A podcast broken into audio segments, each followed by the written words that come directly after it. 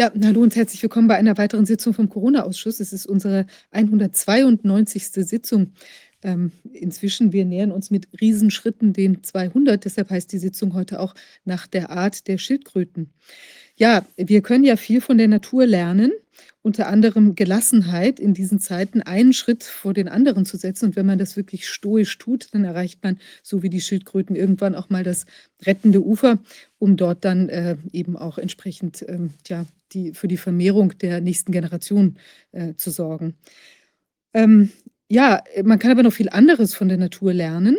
Und wir haben dazu auch unseren ersten Gast, den, bei dem ich mich freue, dass er heute bei uns ist. Es ist Bernd äh, Hückstedt und er hat eine Organisation, einen Gedanken, eine Institution vielleicht auch ins Leben gerufen. Sie heißt äh, gradido.net und ähm, ja, die hat auch was mit der Natur und dem Lernen von der Natur und dem im Einklang sein mit der Natur oder im Kreislauf sein äh, zu tun. Herr Hückstedt, es wäre toll, wenn Sie sich einmal vorstellen könnten, wie, was Ihr Hintergrund ist und wie vielleicht auch Ihr, Ihre Idee entstanden ist. Ja, erstmal herzlichen Dank für die Einladung. Mein Name ist Bernd Hückstedt, bin Gründer von der Gradido Akademie. Gradido steht für Gratitude, Dankbarkeit, Dignity, Würde und Donation, was so viel wie Schenken heißt. Wir sind ein Institut, ein freies Forschungsinstitut für Wirtschaftsbionik. Wirtschaftsbionik, also Bionik bedeutet an sich, man schaut in der Natur, was macht die Natur so richtig gut und versucht es auf andere Gebiete zu übertragen. Bei der Wirtschaftsbionik überträgt man das eben auf die Wirtschaft, in unserem Fall insbesondere aufs Geldsystem. Ähm, ich habe mich seit meiner Kindheit schon gefragt nach den großen Unterschieden zwischen arm und reich. Zu meiner Zeit aber, da habe ich gehört als Kind, dass ganze Schiffsladungen mit Getreide ins Meer versenkt worden sind. Auf der anderen Seite hat äh, man in der Kirche für Brot für die Welt gesammelt. Und ich habe mich als Kind gefragt, wie, wie läuft es zusammen? Wieso ähm, vernichtet man auf der einen Seite Lebensmittel und auf der anderen Seite sammelt man dafür. Wieso müssen Kinder verhungern, wenn auf der anderen Seite Menschen super reich wären? Und diese Fragen hat mich äh, mein ganzes Leben lang nicht ver, ähm, verlassen. Ähm, ja, und das führte dann dazu, dass im Jahr 2005 wir dann eine Akademie, eine Forschungsakademie gegründet haben, die sich genau diesem Thema dann widmet. Also wie kann man die großen Unterschiede von Arm und Reich wieder zu Wohlstand für alle Menschen schaffen, im Einklang mit der Natur. Ähm, das ist der, das war dann die Geburtsstunde der äh, Gradido Akademie für Wirtschaftsbionik. Mhm. Und wie sieht dieses, äh, also wie kommt man in den Einklang mit der Natur? Wir sind ja inzwischen, also wir sind ja massiv entfernt davon. Also das sieht man ja, ja nicht nur an den unnatürlichen ähm, tja, Zyklen oder auch der, sagen wir mal, der Gefahren, die auch von der Wirtschaft ausgehen, weil man hat ja in, in der Natur schon normalerweise eine, eine so aufeinander gestimmte, abgestimmte ein, ein Biotop, eine, ein, ein Miteinander, das nicht irgendwie eine Explosion an einer Seite äh, dazu führt, dass alles Leben untergeht, dass die Wirtschaft vernichtet werden kann. Wir haben ja gerade gesehen, dass diese, diese ich glaube, diese M3-Menge an Geld ist katastrophal nach unten gefallen, also wirklich wie ein Vorbote eines Finanzcrashes. Und äh, man weiß nicht, was kommt aus diesen ganzen Geschichten. Also es, es wirkt auf jeden Fall sehr unnatürlich, was sich da so im Wirtschaftsbereich abspielt. Das ist ja, das haben wir schon häufiger gehört von den, ja, von der Geldschöpfung der Banken, die selber das Geld schöpfen, wenn sie Kredite vergeben und die das grenzenlos tun können. Und diese riesige Geldmenge, die sie einfach dadurch machen, dass sie sich gegenseitig Kredite geben, die das praktisch das Tauschmittelgeld dann auch entwerten und die dann zum Crash führen müssen, weil das Geld praktisch nicht mehr gedeckt ist durch, durch wirkliche reale Werte.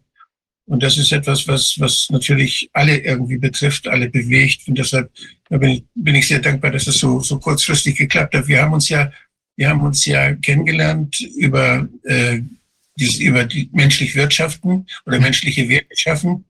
Und die Genossenschaft, Sabine Langer war auch schon mal hier bei uns im Corona-Ausschuss. Und das ist praktisch, fügt sich ein in ein großes Netzwerk von Menschen, die daraus wollen, die das anders machen wollen, die sich wertschätzen wollen mit dem, was sie tun, die natürlich auch wissen, dass man tauschen muss, wenn man kann ja nicht alles selbst machen. Mhm. Das heißt, man muss irgendwie ein Mittel haben, was man, was man auch sparen kann, wenn man da mal was braucht. Das, also all diese, diese Sachen, die, die das Geld ja als Funktion praktisch erfüllt, die, aber die werden eben missbraucht. Die werden, das wird damit wird spekuliert, so dass man sich nicht mehr darauf verlassen kann. Und wir haben also bisher viel, wir haben gehört auch von kleinen Währungen, die es irgendwo gibt, einzelne Währungen. Mhm. Aber das, ich finde so richtig so, es ist, es ist so, dass wir einfach verstehen müssen, dass da grundsätzlich was anderes, eine andere Denke passieren muss. Und deshalb bin ich sehr dankbar, dass du, dass du heute hier bei uns bist. Vielen Dank. Ja, ich danke auch ganz herzlich. Ähm, das Geldsystem, so wie es bei uns ja äh, noch üblich ist, ich sage es inzwischen schon, das alte Geld, weil es sich nicht mehr lange halten kann, entsteht ja durch Schulden und äh, hat also das Schuldprinzip schon in sich, was auch wieder bedeutet, dass die Guthaben der einen die sind zwingend die Schulden der anderen und das ist ein Kriegssystem. Das heißt also entweder bin ich oben oder ich bin unten und das ist äh, ja das kann nur zu Krieg führen. Hm. Wenn wenn ihr möchtet, ich habe eine Präsentation mit der äh, wo ich das so herleite, mhm. also was in der Natur äh, also oder anders gesagt, was im Geldsystem falsch läuft und äh, wie wir das transformieren können. In, ja, also im alten Geldsystem geht's nicht, das haben wir inzwischen feststellen können. Aber wie wir so äh, parallel ein neues Geldsystem aufbauen können, Schritt für Schritt, was das Potenzial hat, äh, was so skalierbar ist, dass wir da äh, ja im besten Fall weltweit von uns Menschen, für uns Menschen ein neues Geld äh, schaffen können auf demokratischen Wege, nicht mehr von einigen wenigen, was zum Wohlstand für alle Menschen führen kann und auch zu Frieden führen kann. Mhm. Äh, wenn ihr möchtet, würde ich meinen äh, Bildschirm teilen. Sehr gern. Dann gucke ich mal eben, das ist der Desktop 2, da klicke ich mal drauf, ob das alles technisch funktioniert. Wenn wir jetzt Ihren Bildschirm sehen, gehe ich auf die Präsentation und ja. Start. Sieht man das Startbildschirm von der Präsentation? Ja. Ja, also es geht darum, also Gradido als Lösung für, also nicht natürlich nicht die einzige Lösung, sondern als, wir sehen uns als Mosaikstein einer Lösung für die brennendsten Probleme der heutigen Zeit, so dass wir auch für uns und unsere Lieben eine großartige Zukunft gestalten können. Und zwar Armut, Kriege, Flüchtlinge, Umweltzerstörung, die aktuellen großen Herausforderungen der Zeit geben Zukunftsängste, habt ihr vielleicht auch. Und ja, was kommt da auf uns zu, beziehungsweise was können wir als Menschen tun? möchte gerne mit einem Zitat beginnen von Abraham Lincoln, der sagte seinerzeit, der beste Weg, die Zukunft vorherzusagen, ist der, sie selbst zu gestalten. Und das, dazu möchte ich anregen, gemeinsam, also es geht immer nur gemeinsam, dass wir gemeinsam äh, immer mehr Wege finden, die Zukunft selbst positive zu gestalten. Zunächst mal, wer spricht zu euch? Ich bin Bernd Hückstedt, der Mitbegründer der Gradido Akademie für Wirtschaftsbionik. Was versteht man unter Bionik? Äh, man schaut, was macht die Natur so genial, überträgt es auf andere Gebiete. Ihr seht hier Bilder, zum Beispiel die Fallschirme oder die Flugzeuge. Das sind alles Dinge, die von der Natur abgeguckt worden sind und dann auf Technik übertragen. Jetzt geht es darum, bei Wirtschaftsbionik eben Vorgänge in der Natur auf Wirtschaft so zu übertragen, dass ein gutes Leben für alle Menschen möglich ist. Einfach ausgedrückt, die Natur weiß, wie das Leben funktioniert. Schließlich hat die Natur ja das Leben erschaffen.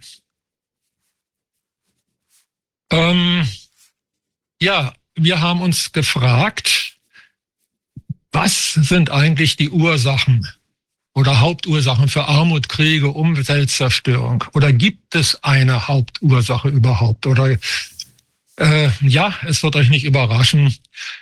Das globale Finanzsystem ist sicherlich eine der allerwesentlichsten Hauptursachen, dass wir überhaupt in diesem Ausmaß Kriege, Umweltzerstörung, Katastrophen und so weiter eben erleiden müssen. Wir haben dann geforscht, ja, was ist denn eigentlich an dem Geldsystem nun so verkehrt? Sind auf drei, im Wesentlichen drei teuflische Fehler, wir nennen es ganz bewusst teuflische Fehler im alten Geldsystem äh, gekommen, gestoßen. Die möchte ich kurz ansprechen. Der Fehler eins ist erstmal, ist wahrscheinlich einer der Hauptfehler, dass in unserem jetzigen Geldsystem Geld durch Schulden geschaffen wird. Das bedeutet wirklich auf der einen Seite, jeder Euro Guthaben ist auch irgendwo Schulden. Wie kann man sich das vorstellen? Stellt euch mal vor, hier sind zwei hübsche Männer, die haben beide kein Geld, also null. Und diese beiden Männer, die gehen jetzt in einen Supermarkt und sagen, ja, ähm, ja, laden ihren Wagen voll, gehen zur Kasse, zeigen, ich habe kein Geld. Klar, so wird es nicht funktionieren. Im besten Fall werden sie rausgeschmissen, vielleicht kommen auch ein paar grüne Männchen und holen sie ab. Das gleiche Beispiel jetzt ähm, mit dem Bankkonto. Also wieder, die beiden selben haben kein Geld und jetzt machen die Folgendes, machen die ein Geschäft miteinander. Der eine verkauft dem anderen etwas für 100 Euro. Ja, dann haben wir, also wir gehen davon aus, die hatten beide null auf ihrem Konto. Und dann habe ich, also nehmen wir mal an, ich verkaufe jetzt dem anderen was, habe ich plus 100 Euro, also der andere überweist mir diese 100 Euro, weil er einen Dispo-Kredit eingeräumt bekommen hat und der andere hat dann minus 100 Euro. Jetzt kann ich zur Bank gehen, das Geld abholen, die 100 Euro abheben, kann hier zum Supermarkt gehen ähm, und an der Kasse bezahlen. Das bedeutet, wir haben jetzt etwas gemacht, was Geldschöpfung genannt wird im, in der Fachsprache. Wir hatten vorher kein Geld. Wir haben Kredit gemacht. Auf die Art und Weise ist Geld entstanden. Und mit dem Geld kann man nun beispielsweise was kaufen. Man kann es in Bargeld umtauschen und was kaufen. Das wird in der Fachsprache auch Fiat Money genannt. Es kommt nicht von diesem hübschen Auto, sondern der Ausdruck eben aus dem Fachjargon der Finanzwelt kommt tatsächlich aus der Bibel. Und zwar soll Gott seinerzeit gesprochen haben, der sprach selbstverständlich Lateinisch, wie wir alle wissen, der sagte Fiat Lux. Fiat Lux bedeutet eben, es werde Licht. Und die, und es ward Licht, wie die Geschichte ja dann erzählt. Und die modernen Götter, die Schöpfergötter, die sagen jetzt Fiat Money. Es werde Geld. Das heißt also, es wird Geld aus nichts, so wie Gott Licht aus dem Nichts geschaffen hat, und ähm, das wird durch Schulden geschaffen. Das führt dazu, dass die Summe aller Guthaben weltweit genauso hoch oder etwa genauso hoch ist wie die Summe aller Schulden weltweit. Ja, man sieht es hier, das ist jetzt äh, aus gegoogelt, also in, in Deutschland, die Entwicklung aller Guthaben und die Entwicklung aller Schulden. Man sieht, es ist eine absolut symmetrische Kurve. Das können wir uns oft nicht vorstellen. Wir denken immer, na ja, die einen haben viel Geld, der Rest muss sich den Rest des Geldes teilen. Nein, es ist so, das Geld der einen ist zwangsläufig die Schulden der anderen.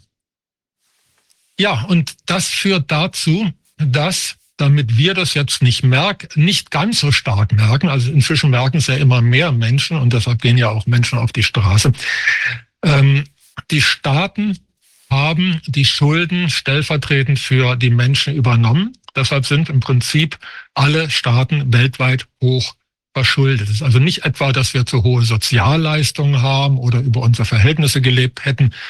Ähm, ich meine, wer lebt denn hier über seine Verhältnisse?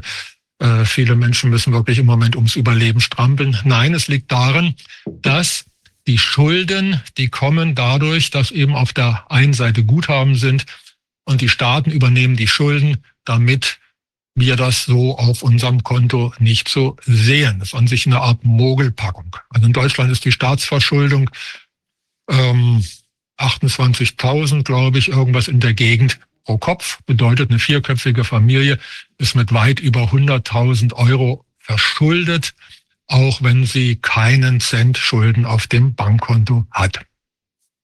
Das ist also der erste ganz fatale Fehler, weil es ist ein Kriegssystem. Ich bin entweder im Haben oder im Soll. Als ob das nicht schlimm genug wäre, kommt dazu etwas, was sich Zins und Zinseszins nennt. Gerade eben hat ja mal wieder die äh, Europäische Zentralbank mal wieder die Zinsen angehoben. Ähm, das bedeutet, Zinsen sind eine Exponentialkurve, die führt dazu, dass am Anfang sieht man da nicht viel. Nehmen wir mal an, es wären fünf Prozent Zinsen. Naja, gut, nach einem Jahr sind aus 100 Euro 105 geworden. Das sieht noch gar nicht viel aus. Aber nach 15 Jahren hat sich's verdoppelt. Nach weiteren 50 Jahren hat sich's vervielfacht. In 30 Jahren, in 45 Jahren hat sich's dann verachtfacht. Also in 50 Jahren kann man fast sagen verzehnfacht. Weitere 50 Jahren verhundertfacht und so weiter. Das ist eine Kurve, die am Anfang ganz äh, sanft anfängt und dann äh, gegen ja äh, stößt, also bis zum Crash. Und solche Crashe, die sind jetzt nicht nur theoretisch, sondern das ist das, was wir ständig erleben, gerade zur Zeit extrem. Man hat mal so geschaut, so in der letzten Zeit, solche großen Zusammenbrüche alle 40 bis 80 Jahren. Wir kennen sie als Wirtschaftskrisen, als Inflation, Armut, Kriege, Hunger, Flüchtlinge, Umweltzerstörung, Naturkatastrophen und so weiter. Ja, und das war vor 80 Jahren.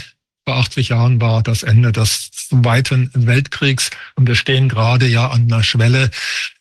Ja, ich hoffe, wir können das, das Ruder noch positiv äh, rumreißen, denn sonst flittern wir wirklich in den nächsten großen Zusammenbruch rein.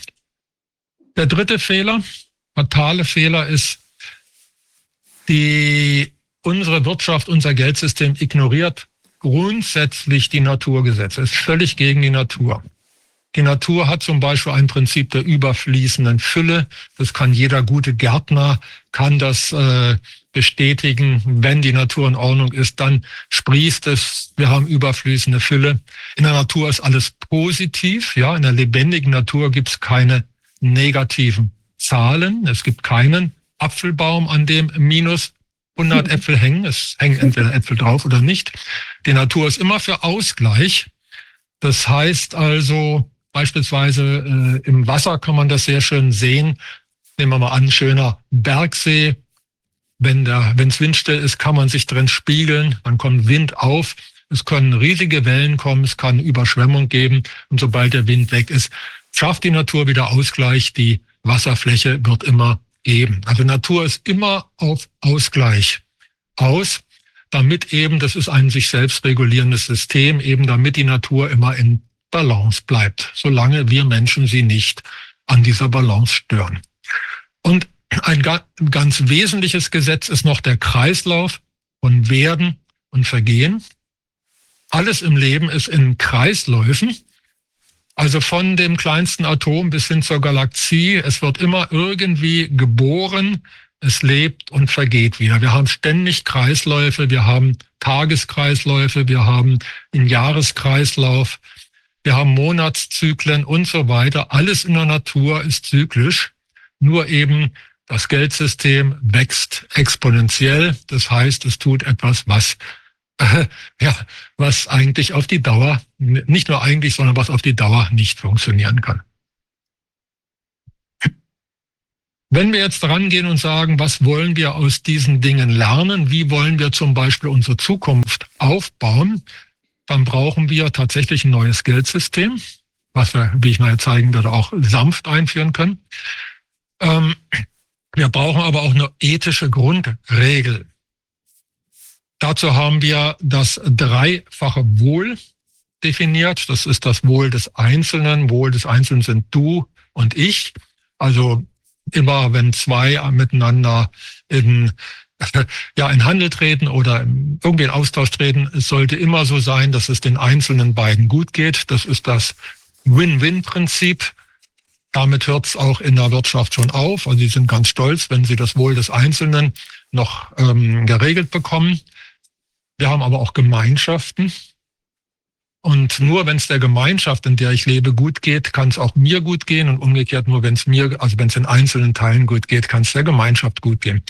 Und das Dritte ist das Wohlergehen des großen Ganzen. Wir können sagen der Natur. Ähm, auch es muss der Natur gut gehen. Und wenn es der Natur gut geht, dann geht es auch den Lebewesen in der Natur gut. Aus diesen äh, Naturgesetzen und der ethischen Grundregel haben wir jetzt ein, ein, ich würde sagen, einen Vorschlag für ein Geldsystem entwickelt über mehrere Jahre. Wir forschen seit über 20 Jahren daran, ähm, das wir Gradido genannt haben. Gradido steht für Dankbarkeit, Gratitude, Dignity, Würde oder Menschenwürde und Donation, was so viel wie Gabe oder Schenken heißt. Der Gradido folgt dem Kreislauf von Werden und Vergehen. Das heißt, es gibt eine definierte, Geldschöpfung. Es gibt eine definierte Vergänglichkeit. Denn wenn es nicht definierte Vergänglichkeit ist, würde sie katastrophal kommen. Also sie ist definiert. Und man kann das daher auch Lebensgeld nennen, weil es dem Kreislauf des Lebens folgt. Wie funktioniert nun die Geldschöpfung? Wir haben äh, eine dreifache Geldschöpfung nach dem dreifachen Wohl. Beginnt mit dem ersten Wohl des Einzelnen. Und zwar äh, im Gradido-Modell hat jeder Mensch das Recht auf bedingungslose Teilhabe. Das ist eigentlich das Mindeste, was man einem Menschen als Recht geben muss, sagen, jeder Mensch darf sich an der Gemeinschaft beteiligen, auf der einen Seite. Auf der anderen Seite hat er auch das Recht, von der Gemeinschaft etwas zu erhalten. Es ist ein Geben und Nehmen. Das wird abgebildet im Gradido-Modell, dass jeder Mensch das Recht hat, sich in die Gemeinschaft einzubringen und damit ein sogenanntes aktives Grundeinkommen zu ja, erschaffen. Nicht zu verwechseln mit dem universellen Grundeinkommen, was da von der anderen Seite versucht wird einzuführen. Aktives Grundeinkommen heißt, ich darf nicht mit dem, was ich vom Herzen gerne mache, das fühle ich ja. Also jeder Mensch ist irgendwie mit einer Lebensaufgabe auf die Welt gekommen. Meistens ist sie verschüttet. Also das, was ich gerne mache, darf ich in die Gemeinschaft einbringen. Und das wird mit 20 Gradido pro Stunde honoriert. Gradido etwa wie ein Euro. Stellt euch das vom Wert vor, auch wenn er anders funktioniert. Damit kann, ist mit einem Schlag alle Themen wie Arbeitslosigkeit und so weiter sind erledigt, weil jeder Mensch darf sich einbringen. Das dürfen von, von Kindern an, also ab dem Moment, also ganz kleine Kinder bekommen das äh, bedingungslos, beziehungsweise bekommen es die Eltern, aber Kinder können sich in die Gemeinschaft einbringen, auf ihre Art und Weise, spielerische Art und Weise, die arbeitsfähigen Menschen sowieso. Und auch alte Menschen können sich in die Gemeinschaft einführen. Und wenn man aus Altershalber oder Gesundheitsgründen sich nicht einbringen kann, wird das dann natürlich bedingungslos. Das heißt, jeder Mensch ist versorgt, und zwar weltweit. Ja, denn wir, es wurde auch schon festgestellt, ähm, dass wir die ganze Menschheit ernähren können mit biologisch hochwertigen äh, Nahrung, Permakultur oder so. Das heißt, wir haben kein Hungerproblem. Die Probleme sind hausgemacht am Geldsystem. Ja, dann gibt es als eine zweite Geldschöpfung für den sogenannten öffentlichen Haushalt. Man kann auch sagen Staatshaushalt oder Gemeinschaftshaushalt, je nachdem. Ich weiß nicht, was wir in den nächsten zehn Jahren, ob es noch Staaten gibt oder ob es anders ist. Wir nennen es öffentlichen Haushalt. Nochmal in der gleichen Höhe. Das sind also eben sind 1000 Gradido pro Monat. Also bis zu ähm, beim aktiven Grundeinkommen waren es 50 Stunden maximal A 20 äh, Gradido, jeweils 1000 Gradido im Monat, öffentlichen Haushalt die gleiche Höhe. Und wenn man das zum Beispiel an Deutschland aufsummieren würde, hätte man äh, die etwa die Höhe des öffentlichen Haushalts in Deutschland, Bund, Länder und Gemeinden plus Sozialwesen und Gesundheitswesen. Das wäre alles in dieser zweiten Geldschöpfung äh, erledigt. Dann kommt noch was ganz Wesentliches. Die dritte Geldschöpfung ist der Ausgleichs- und Umweltfonds. Dient dazu, dass in der gleichen Höhe nochmal wieder Staatshaushalt ein Fonds da ist, dass wir unsere Umwelt, unsere Mitwelt, unsere Natur wieder in Ordnung bringen können. Diese dreifache Geldschöpfung macht uns in vieler Weise frei. Also erstmal, das geht ja alles ohne Steuern, ohne Steuern und Abgaben und auch völlig ohne Schulden. Es ist eine, äh, eine positive Geldschöpfung. Es ist eine Geldschöpfung, das Leben. Da wird jetzt nicht auf der anderen Seite Schulden erzeugt, sondern das Geld, die, die Spielregeln sind positiv wie in der Natur. Jetzt ist es so, und das weiß wahrscheinlich jedes Schulkind, wenn wir immer nur Geld schöpfen würden, man sagt auch landläufig, wenn man immer Geld druckt, dann würde es eine Inflation geben. Ist richtig. Inflation ist äh, lateinisches Wort, heißt inflare, also aufblähen. Der Geldmarkt, wenn der aufgebläht wird, dann wird das Geld immer weniger wert. Das nennt man dann Inflation. Ist also unfreiwillige Vergänglichkeit da ja Vergänglichkeit ein Naturgesetz ist. Das heißt, wir können machen, was wir wollen. Äh, dieses Naturgesetz können wir nicht umgehen. Nun haben wir ein, gesagt, gut, wenn wir das wissen, wir haben ja kein Problem zum Beispiel, wenn Äpfel, Birnen, also Naturprodukte vergänglich sind. Wir richten uns einfach darauf ein. Wir wissen ja genau, dass sie vergänglich sind und auch ungefähr in welchem Rahmen. Das heißt, wenn wir uns im Geldsystem auf eine geregelte Vergänglichkeit einigen, dann äh, haben wir damit eben auch kein Problem, dann können wir uns einrichten. Und die Höhe, die sind etwas mehr als fünf Prozent. Äh, ich komme komm gleich drauf, warum. 5,6 Prozent im Monat, das ist ja, übers Jahr gerechnet die Hälfte. Das bedeutet, aus einem, nehmen wir mal an, aus 1000 Gradido werden innerhalb eines Jahres 500 Gradido kann man also hier exponentiell ausrechnen. Also man darf das jetzt nicht einfach linear rechnen, also so 50 Prozent durch 12, sondern eben exponentiell kommt diese krumme Zahl dabei raus. Was wir dadurch erhalten, ist ein sich stabilisierenden, ein, ein eine sich selbst regulierendes System. Das nennt sich auch negative Rückkopplung. Das heißt, die Geldmenge ist absolut stabil wenn auf der einen Seite die Geldschöpfung 3000 Gradido pro Mensch pro Monat und die Vergänglichkeit sich die Waage halten, beziehungsweise der Selbstregelmechanismus sorgt dafür, dass es sich immer auf diese Waage einpendelt. Und das wiederum ähm, werden dann eine Geldmenge pro Mensch, pro Kopf, kann man sagen, von 53.476 Gradido. Kann man ausrechnen, das erspare ich euch jetzt. Auf unserer Webseite findet man das.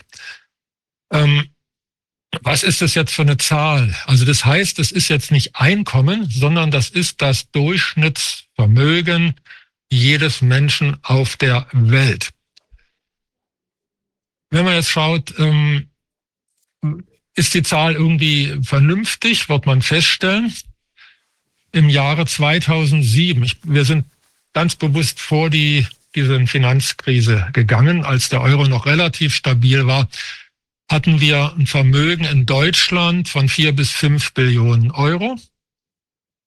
Wenn ich das jetzt rechne, bei Gradido hätten wir ein äh, Vermögen von 4,5 4 Billionen, also genau in der Mitte, also genau, genau in der Höhe quasi wie vor der Wirtschaftskrise. Mit anderen Worten, wenn die Geldmenge etwa so hoch ist wie vor der Wirtschaftskrise, dürfte auch das Preisniveau ungefähr so sein wie vor der Wirtschaftskrise. Das heißt, in einem der reichsten Länder damals noch, äh, einem der reichsten Länder der Welt, das dient dazu, um zu zeigen, in der Höhe wird bei Gradido, wenn Gradido wirklich eingeführt ist, dann auch der Wohlstand und zwar für alle Menschen weltweit sein. Nur eben, dass es im Einklang mit der Natur dann geschehen wird. Jetzt kommt wahrscheinlich sehr schnell eine Frage. Wenn das Geld weniger wird, also das heißt, wenn aus 1000 Gradido nach einem Jahr 500 Gradido werden, also die Vergänglichkeit, ähm, ja, wie kann ich denn dann überhaupt noch sparen? Mhm. Da gibt's eine einfache Antwort. Das heißt, Kredite und Geldanlagen. Das heißt, wir schauen, wer braucht gerade Geld, dem leihen wir Geld. Wir können natürlich nur das verleihen, was wir haben, nur vorhandene Guthaben. Im Gegensatz zu jetzt, ähm, die jetzigen Banken, die verleihen ja Geld, was sie nicht haben. Ähm, dadurch entsteht keine Geldschöpfung durch Kredite. Die Geldmenge ist völlig unabhängig davon, äh, wie viel Kredite vergeben werden. Ähm, das bedeutet, es werden keine Blasen, also keine Finanzblasen entstehen. Man kann sich das ungefähr so vorstellen. Nehmen wir mal an, wenn ich ein Häuschen bauen will, ich brauche dazu, ich sage jetzt einfach mal eine Zahl, ähm, 500.000 Gradido, nur mal als Beispiel, egal ob es mehr oder weniger sind, dann schaue ich, wer möchte mir denn Geld leihen? Das können natürlich Kreditinstitute vermitteln. Also das heißt nicht, dass ich muss jetzt nicht hier hausieren gehen, sondern das sind halt äh, Dienstleister, die dann ähm, die Angebote und die Nachfrage zusammenführen. Es wird sehr, sehr viele Wirtschaftsteilnehmer geben, die ja die Vergänglichkeit möglichst umgehen wollen und die dann gerne einen Kredit geben. Und ich muss aber nur das Geld zurückzahlen zum vereinbarten Zeitpunkt, zinsfrei, was ich auch an Kredit aufgenommen habe. Damit bekommen wir sogenannte Win-Win-Situation, nämlich der Kreditgeber, also das nennt man auch landläufig äh, Sparen, ja heute auch so, also wenn einer Geld spart, gibt er eigentlich tatsächlich einen Kredit, zum Beispiel an die Bank, der kann seinen Wert erhalten. Das bedeutet, ich möchte ja, wenn ich jemand was ausleihe, eben denselben Betrag zum vereinbarten Zeitpunkt dann wieder zurückhaben. Und das bedeutet, dass der Kreditnehmer einen zinsfreien Kredit erhält. Und wenn ihr euch äh, fragt, wenn ihr heutzutage schon mal ein Häuschen auf Kredit finanziert habt, heutzutage muss man teilweise das drei- bis vierfache an die Bank zurückbezahlen von dem, was man äh, bei einem langfristigen Kredit aufgenommen hat. Bei Gradido ist es dann wirklich nur der einfache äh, Preis, also das, der Kreditbetrag. Das Schöne ist, wir können ein Modell wie Gradido stufenweise parallel einführen. Der Fachausdruck ist, nennt sich äh, Komplementärwährung. Man kann zum Beispiel sagen, gut, wir fangen einfach mal an, sagen Gradido Mindestanteil 10 Prozent, im nächsten Jahr 20 Prozent und so weiter. Und äh, stellt dann fest, dass dadurch erstmal die Steuerlast für jeden geringer wird, weil Gradido, also alles, was Gradido ist, wird dann steuerfrei sein. Ähm, auf der anderen Seite ist die Liquidität höher. Man wird merken, es wird allen besser gehen, je mehr der höher der Gradido-Anteil mit der Zeit wird. Also man kann wirklich Schritt für Schritt die Sache einführen, man kann testen, man kann äh, ja, man muss es ja ausprobieren. Das ist ja zunächst mal eine Theorie und entsprechend auch nachsteuern.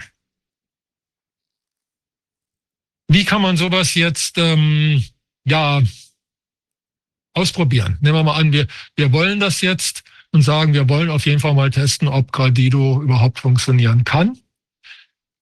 Dafür haben wir jetzt eine, wir nennen es Dankbarkeitswährung entwickelt. Also es gibt ein Gradido-Konto findet ihr alles auf der Seite gradido.net. In diesem Gradido-Konto kann man jetzt dann zum Beispiel schon mal angeben, ich habe so und so viel für das Gemeinwohl getan. Dann gibt's Moderatoren, die schauen danach und wenn das stimmt, dann werden dann die Gradidos erzeugt. Das Konto sieht im Prinzip so aus, so ähnlich, vielleicht etwas verspielter als ein Bankkonto. Ähm, da gebe ich an unter Schöpfen, wie gesagt, wie viel ähm, tue ich für das Gemeinwohl. Ist also ideal zum Beispiel auch, um ähm, freiwilliges Engagement, Ehrenamt zu fördern. Nicht? Also wir sind auch gerade dabei, äh, Städte anzuschreiben und sagen, wollt ihr nicht irgendwie ein neues Instrument haben, um ehrenamtliche Engagement zu fördern?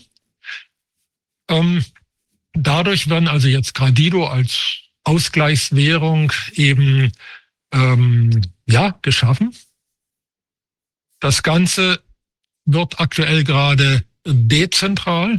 Ist ganz wichtig, dass das nicht nur eine Institution jetzt quasi kontrolliert, sondern jede Gemeinschaft ab einer bestimmten Größe kann sich einen eigenen Gradido-Server quasi hosten. Das kostet nicht viel. Also Gradido von unserer Seite ist völlig kostenfrei, aber das Hosting, das kostet eben dann ein paar Euro im Monat, eben die Gebühren. Ähm, diese Gradido-Server sind miteinander vernetzt. Also ich kann also von der Gemeinschaft A zum Beispiel mit der Gemeinschaft B oder C oder D austauschen. Dadurch wird ein Netz aufgebaut von Gradido Communities, die dezentral sind und das immer stabiler wird, je mehr Communities daran teilnehmen. Das wird dann auch nicht mehr so leicht äh, zu stoppen sein, denn wenn erstmal ein paar tausend Communities da mitmachen, dann, ja, dann kann man sowas eben nicht mehr stoppen. Man sieht es ja wie bei, bei Kryptowährungen. Also Gradido ist keine Kryptowährung in dem Sinne. Es funktioniert anders. Aber äh, man sieht auch, diese dezentralen Währungen kann man nicht einfach ohne weiteres stoppen. Das ist also ganz, ganz wichtig. Das könnte zum Beispiel eine Community, kann eine Stadt sein, die sagt, wir wollen unser ähm, ja, äh, Ehrenamt fördern. Das kann zum Beispiel auch jetzt hier äh, die Community sein, die hier eben den Corona-Ausschuss eben immer regelmäßig anschaut, also die, die Gäste hier. Es kann eine lokale Gemeinschaft sein, es kann eine Themengemeinschaft sein, die sich vielleicht zum Thema Medizin oder so austauscht. Also das alles sind Communities und die können selbst die Gradidos dann äh, mit ihren Mitgliedern schöpfen.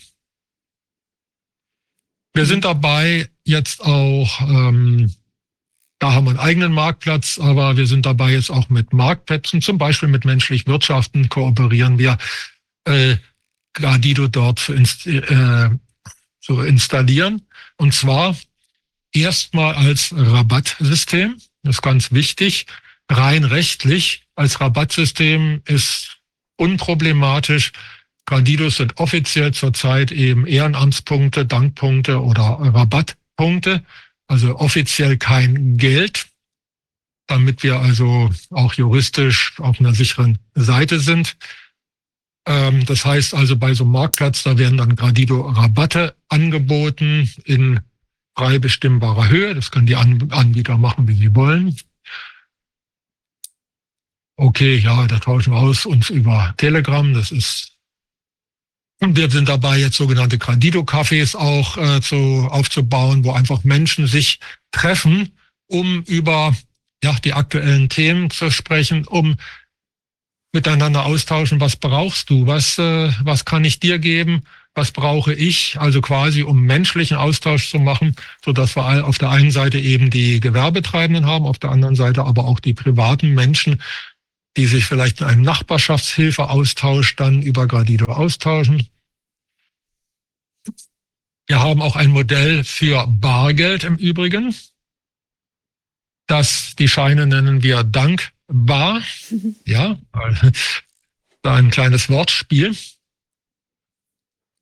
Vergängliches Bargeld ist auf jeden Fall mal ein Thema, das äh, muss man sich erstmal überlegen, wie kann das gehen. Das der Dankbar verändert seinen Wert im Laufe des Jahres gegenüber dem Gradido. Das heißt, zum Jahresanfang ist es eins zu eins. Zum, äh, nach einem Vierteljahr ungefähr, das ist so die Pi mal Daumenregel, die Daumenregel, sind ein Gradido ein ein Viertel dankbar. Nach einem halben Jahr ist ein Gradido ungefähr eineinhalb dankbar. Nach einem Dreivierteljahr ist ein Gradido ein äh, Dreiviertel. Und zum Jahreswechsel können eben die alten, ich gehe noch mal eins zurück, die alten dankbar gegen neue ausgetauscht werden. Ihr seht, da ist eine Jahreszahl drauf. Jetzt auf den neuen Scheinen steht dann 2024 und so weiter. Die können dann getauscht werden. Und so geht der Kreislauf also auch bei Bargeld. Und das hat natürlich alle Vorteile, die Bargeld eben mit sich bringt. Für Leute, die das nicht so gern im Kopf rechnen, haben wir auch einen Gradido-Rechner, da kann man eben eingeben. Zum Beispiel, man hat irgendwas mit einem Preis von 100 Euro oder hier 75, 30 und gibt ein so und so viel Prozent Gradido-Rabatt. Dann wirft der Rechner gleich aus, aha, das sind so und so viel Euro, so und so viel Gradido oder so und so viel dankbar. Das ist mit einem quasi beim, beim Zusammenrechnen sofort automatisch gemacht. Ganz wesentlich, Gradido ist weltweit kostenfrei. Wir haben gesagt, äh, Gradido muss allen Menschen zugänglich sein, auch wenn sie selbst kein Geld haben. Das ist ja zum Beispiel bei Währungen wie Bitcoin, die angeblich so hm, gerecht sind. Ja, wer kein Geld hat, kann sich auch keine Bitcoin leisten. Aber etwas für die Gemein, fürs Gemeinwohl tun, für die Gemeinschaft tun, kann jeder gesunde Mensch überall auf der Welt. Sind sicherlich unterschiedliche Dinge, die man äh, je nach Region, je nach Land tut.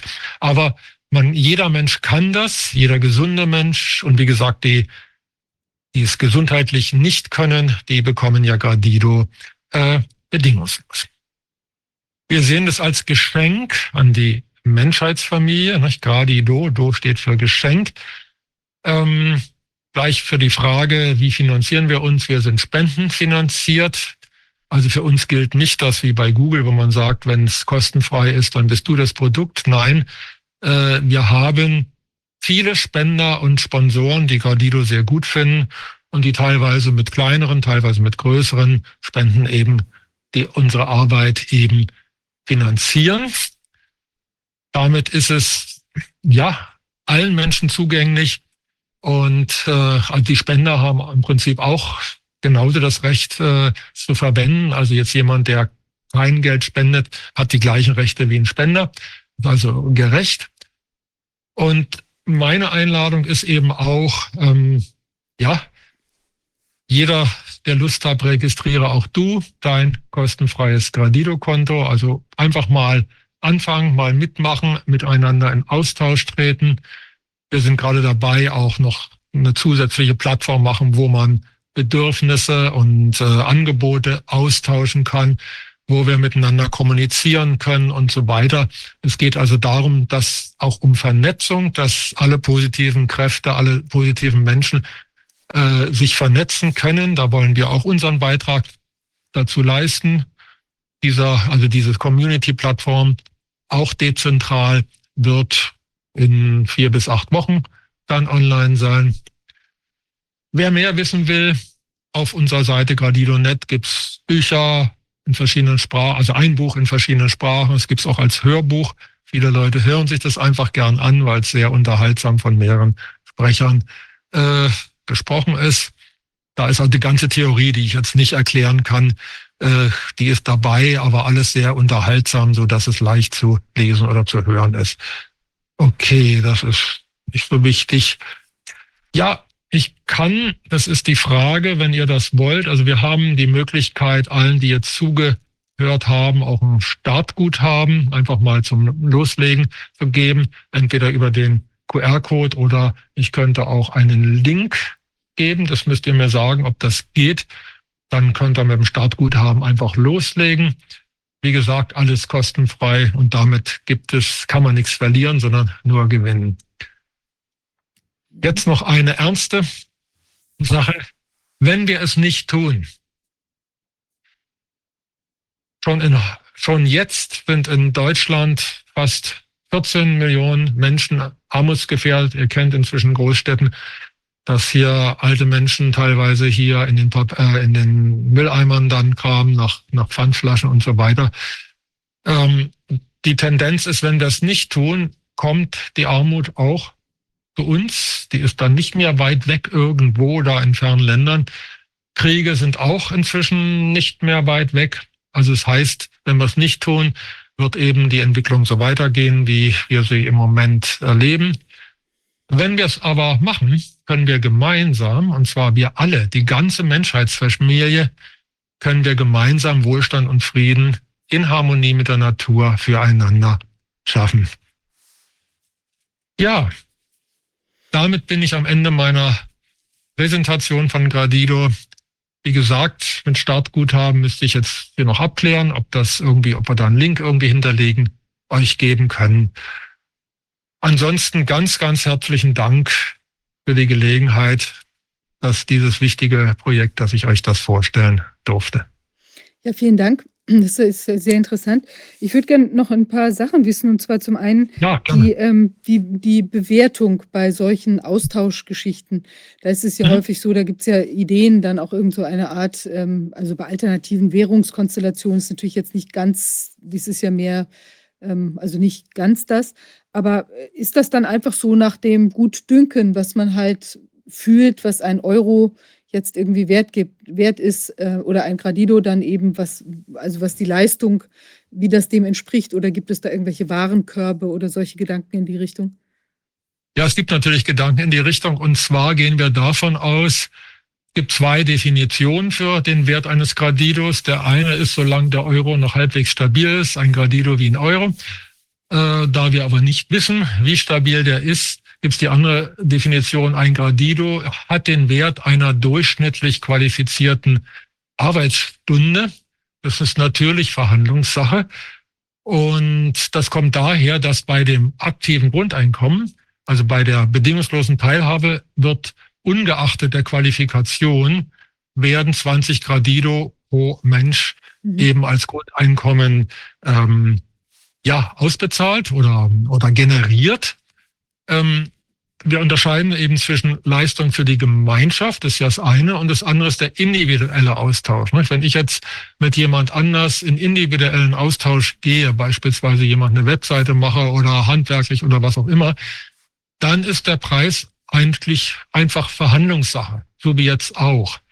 Mit mhm. diesem, mit diesem Richtwert, dass man sagt, durchschnittlich qualifizierte, äh, qualifizierte Arbeitsstunde, steuerfrei im Übrigen, ja, äh, weil man braucht ja für den Staat kein Geld mehr. Äh, damit fällt übrigens auch die äh, ganze ähm, Steuerkontrolle ähm, und diese ganzen Kontrollmechanismen sind nicht nötig, schwer argumentierbar für die andere Seite. Ähm, dann hat man Richtwert, sagt ja, okay, durchschnittlich qualifizierte Arbeitsstunde, steuerfrei 20 Gradido. Äh, wenn ich jetzt hier eine sehr qualifizierte Tätigkeit ausübe, wo ich vielleicht eine wichtige Ausbildung hatte, Arzt oder ähnliches, ja gut, dann möchte ich eben einen anderen Honorarsatz haben. Und wenn mir das bezahlt wird, dann ist ja auch alles in Ordnung. Also da gilt Angebot und Nachfrage. Aber durch die äh, bedingungslose Teilhabe ist der, der Wert erstmal so vordefiniert. Man kann sagen, ist ein Richtwert. Richtwert, an dem die Wirtschaftsteilnehmer sich dann orientieren können, aber freiwillig miteinander das austauschen. Mhm. Und äh, es gab ja schon mal dieses Wunder von Wörgl, wo ja auch ja. so ein äh, sich ja. selbst entwertendes Geld äh, im Umlauf ja. war, was ja zu diesem sehr enormen äh, Wirtschaftsaufschwung geführt hat. Ist denn die, mhm. die, die, der Wertverfall bei dem Gradido, ist der ähnlich gedacht oder wie, wie groß war der Werteverfall bei dem Wörgelgeld? Also äh, die Idee bei Wörgel war noch eine andere. Das war eine sogenannte Umlaufsicherung. Also äh, Wörgl also hatte eine geringere Vergänglichkeit, aber auch kein Grundeinkommen, also kein mhm. aktives Grundeinkommen.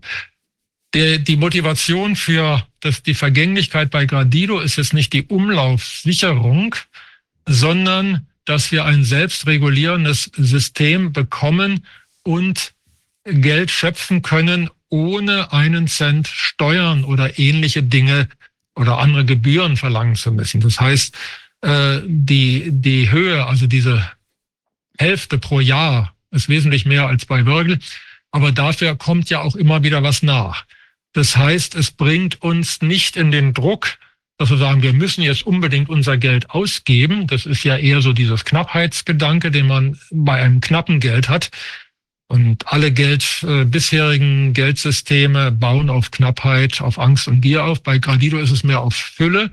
Es ist auf jeden Fall genug da. Ich kann immer zurückgreifen auf das, äh, auf die bedingungslose Teilhabe und äh, habe da, dabei nicht mehr so diese Angst. Äh, wir haben es ausprobiert. Wir sind ja jetzt ein Netzwerk von 4.700, glaube ich, sind es im Moment.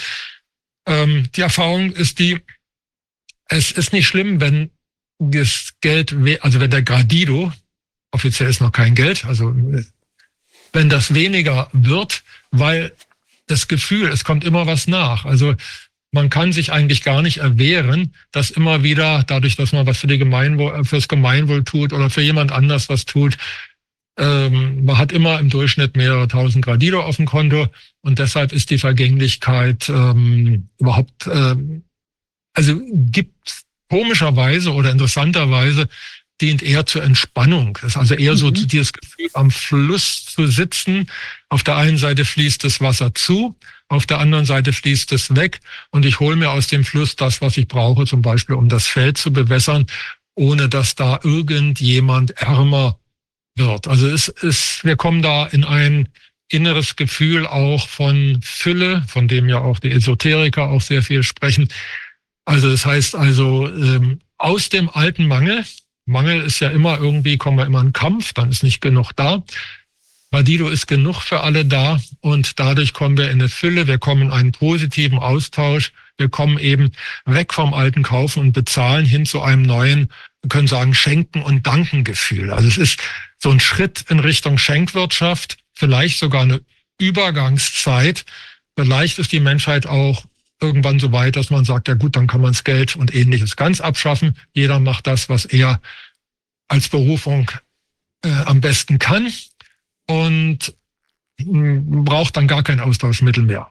Aber voraussichtlich, so wie wir es sehen, brauchen wir so einen Übergang, weil wir ja einfach über Jahrtausende konditioniert sind an sowas ähnliches wie Geld oder irgendwelche Tauschmittel. Mhm. Wenn ich, wenn ich jetzt äh, irgendwas mache, wo ich nicht von direkt leben kann. Ich mache was für die Allgemeinheit als, als Krankenpfleger oder, oder was auch immer.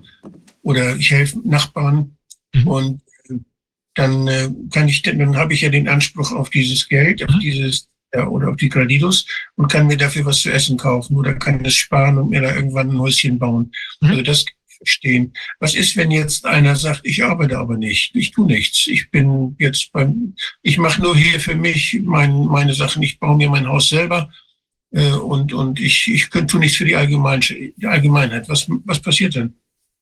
Ja, äh, als Menschen haben wir ein Grundbedürfnis, in irgendeiner Form in Austausch zu treten.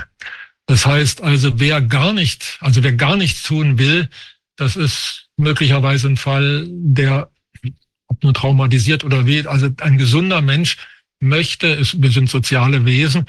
Die Frage ist nur, was tue ich? Und da ist, äh, und wenn man gar kein, also gar nichts, Entschuldigung, gar nichts tun, äh, macht depressiv. Also irgendetwas möchte ich schon tun.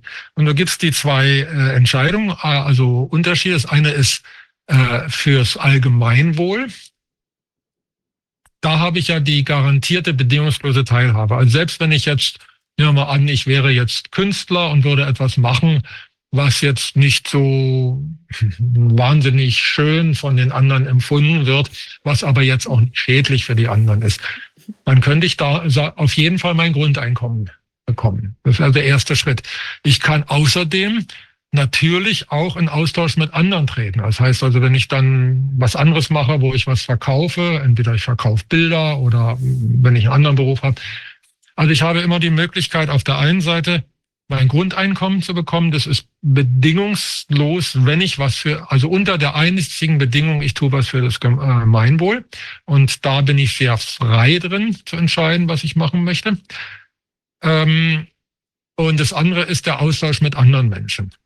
Und wenn ich jetzt zum Beispiel jetzt einen Beruf habe, der mir gar keine Zeit übrig lässt, noch zusätzlich Gemeinwohltätigkeit zu haben, dann habe ich vielleicht ein gutes Einkommen. Also beispielsweise, wenn ich, es ist bei Gradido sehr einfach, jetzt zumindest also von der Theorie her auf 20.000 Gradido im Monat zu verdienen, wenn man entsprechend gute äh, Tätigkeit hat. Das ist ja steuerfrei. Ne?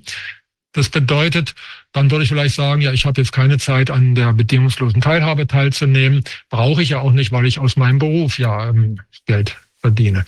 Nur gar nichts tun, äh, da denke ich, mh, hm, es kann sein, dass, dass wir Menschen vielleicht gerade Menschen, die also in der Übergangszeit so unter einem, also vorher unter einem Stress, unter Druck gelebt haben, dass sie sagen, ich muss jetzt einfach mal eine Zeit lang gar nichts tun, um wieder zu mir zu kommen. Das ist dann eher schon eine Art Therapie, die die Menschen sich dann gönnen.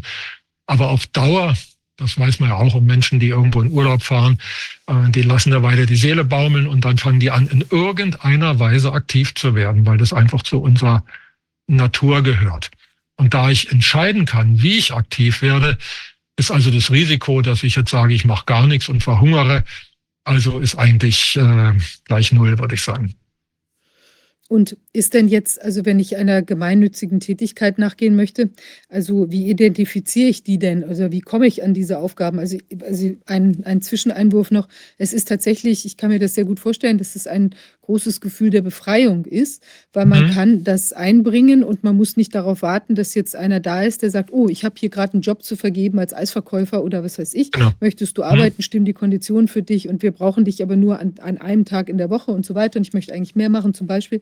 Ähm, so, da bin ich ja immer auf den anderen angewiesen. Dieses ja. Prinzip gibt ja Freiheit. Ich kann mit meiner Hände Arbeit oder mit meiner äh, den, den, den schönen Texten, die ich schreiben kann oder sonst was, kann ich eben äh, andere erreichen und dann auch eine Arbeit finden. Und ich muss ja. aber jetzt natürlich das dann auf einem, jetzt, es scheint ja auch zu einer Art Marktplatz dann zu entstehen oder mhm. unter diesen 4700 Leuten, dass ich da halt dann was anbieten kann. Und was ist aber, wenn jetzt ähm, da nicht genug da ist, dann mache ich irgendwas anderes oder gibt es da eben auch dann eigentlich unendlich viel, weil ich kann eben noch irgendeiner Oma helfen und ich kann noch äh, genau. Kinder betreuen und da wächst immer Arbeit nach, also in dieser Ehrenamtlichkeit.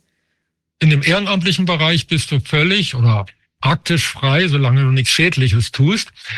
Ähm, das ist jetzt auch ein ganz wichtiger Teil unseres Forschungsprojektes. Das ist auch gerade aktuell das Thema, was wir erforschen. Wir gucken ja sehr genau, was geben Menschen an, was sie fürs Gemeinwohl tun. Im Moment ist es ja noch zentral. Das heißt, wir können auch im Moment noch nicht nachprüfen, ob diese Menschen das auch wirklich tun.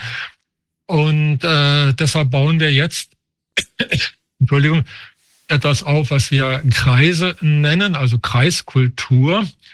Ähm, wer vielleicht schon mal was von Soziokratie gehört hat, ähm, ist so ein Ansatz zu sagen, ja, wir bilden Kreise, wo Menschen einander kennen, also geme kleine Gemeinschaften, die können 20 Leute sein, können 100 sein oder auf jeden Fall so, wo man sich kennt. Und da gibt's einmal die Möglichkeit zu sagen, ich möchte gerne das machen. Wenn es nicht schadet, darf man das immer.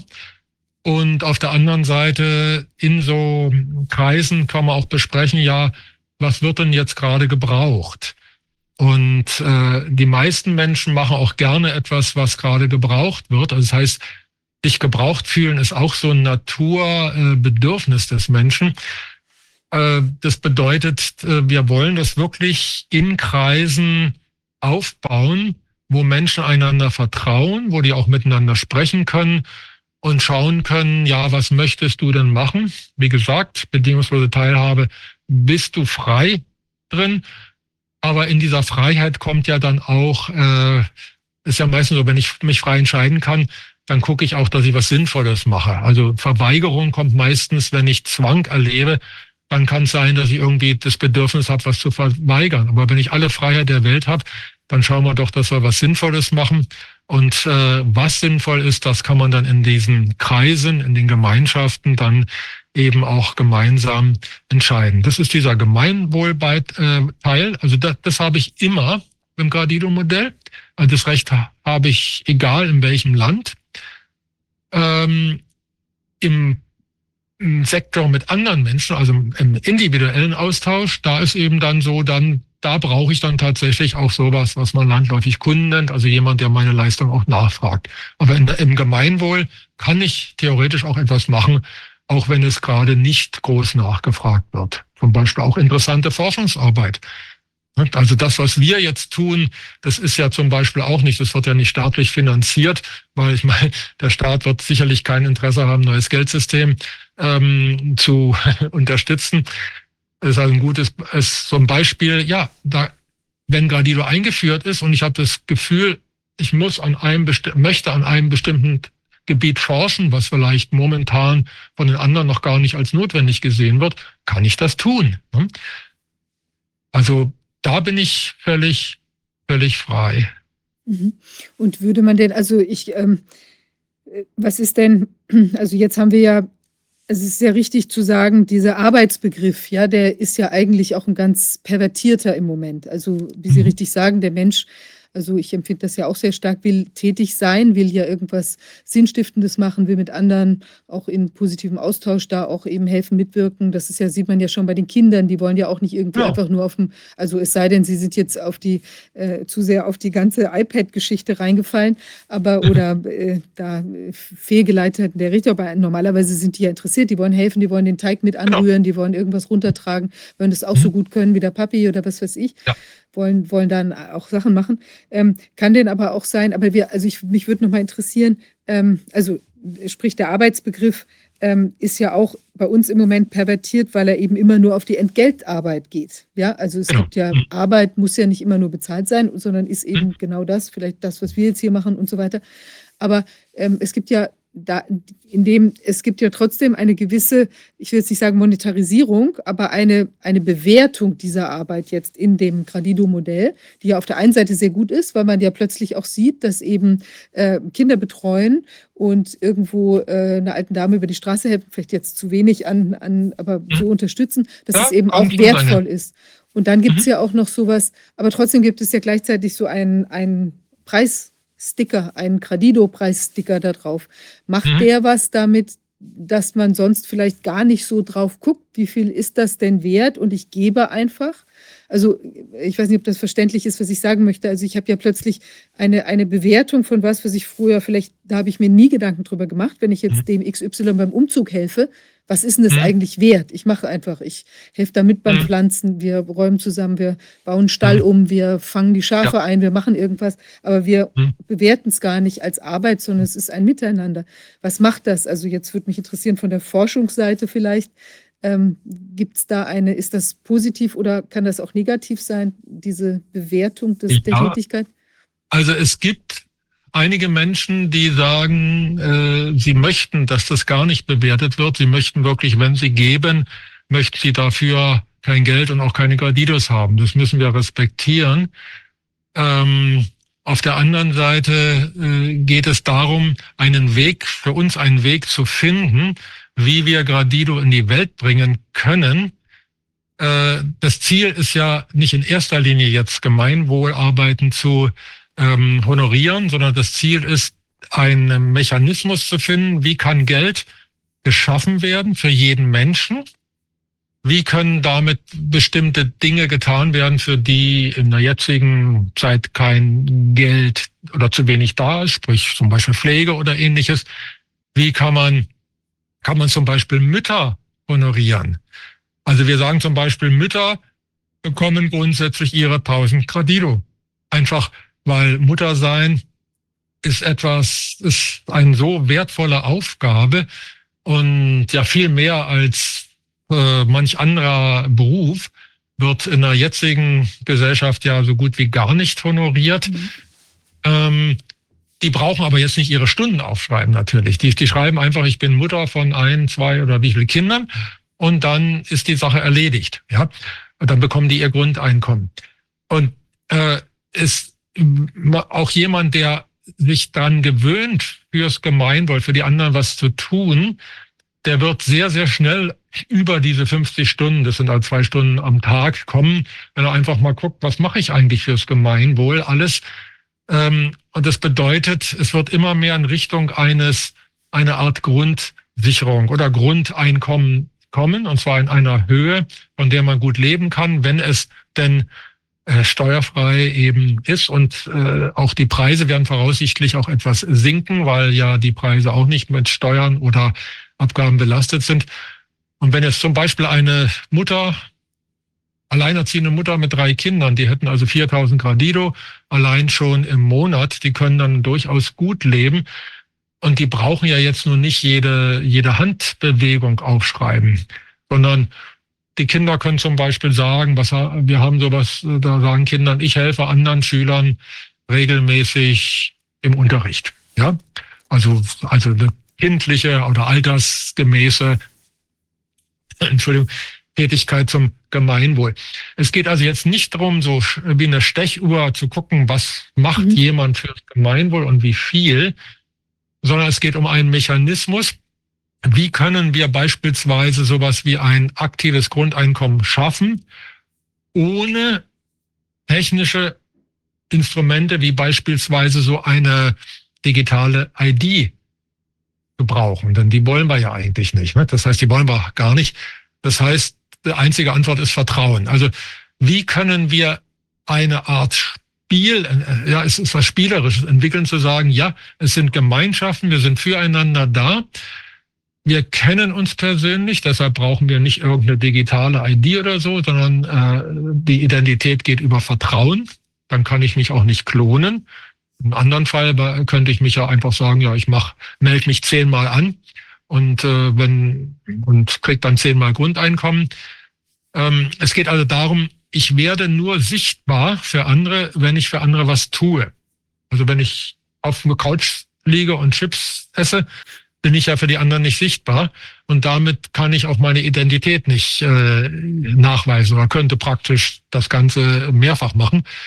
Deshalb ist es eher so dieses Gefühl, wir sind füreinander da, was allein schon als Gefühl toll ist. Also wenn man so merkt, man wird gebraucht, die anderen freuen sich, wenn man was für sie tut und ich freue mich auch, wenn mir jemand, also es ist, es wird allein durch die Geldschöpfung schon oder durch den Mechanismus der Geldschöpfung bei Gradido schon so ein Gemeinschaftsgefühl, ein Lebensgefühl entwickelt, dass wir miteinander gemeinsam ja an einer neuen schönen Welt arbeiten. Mhm.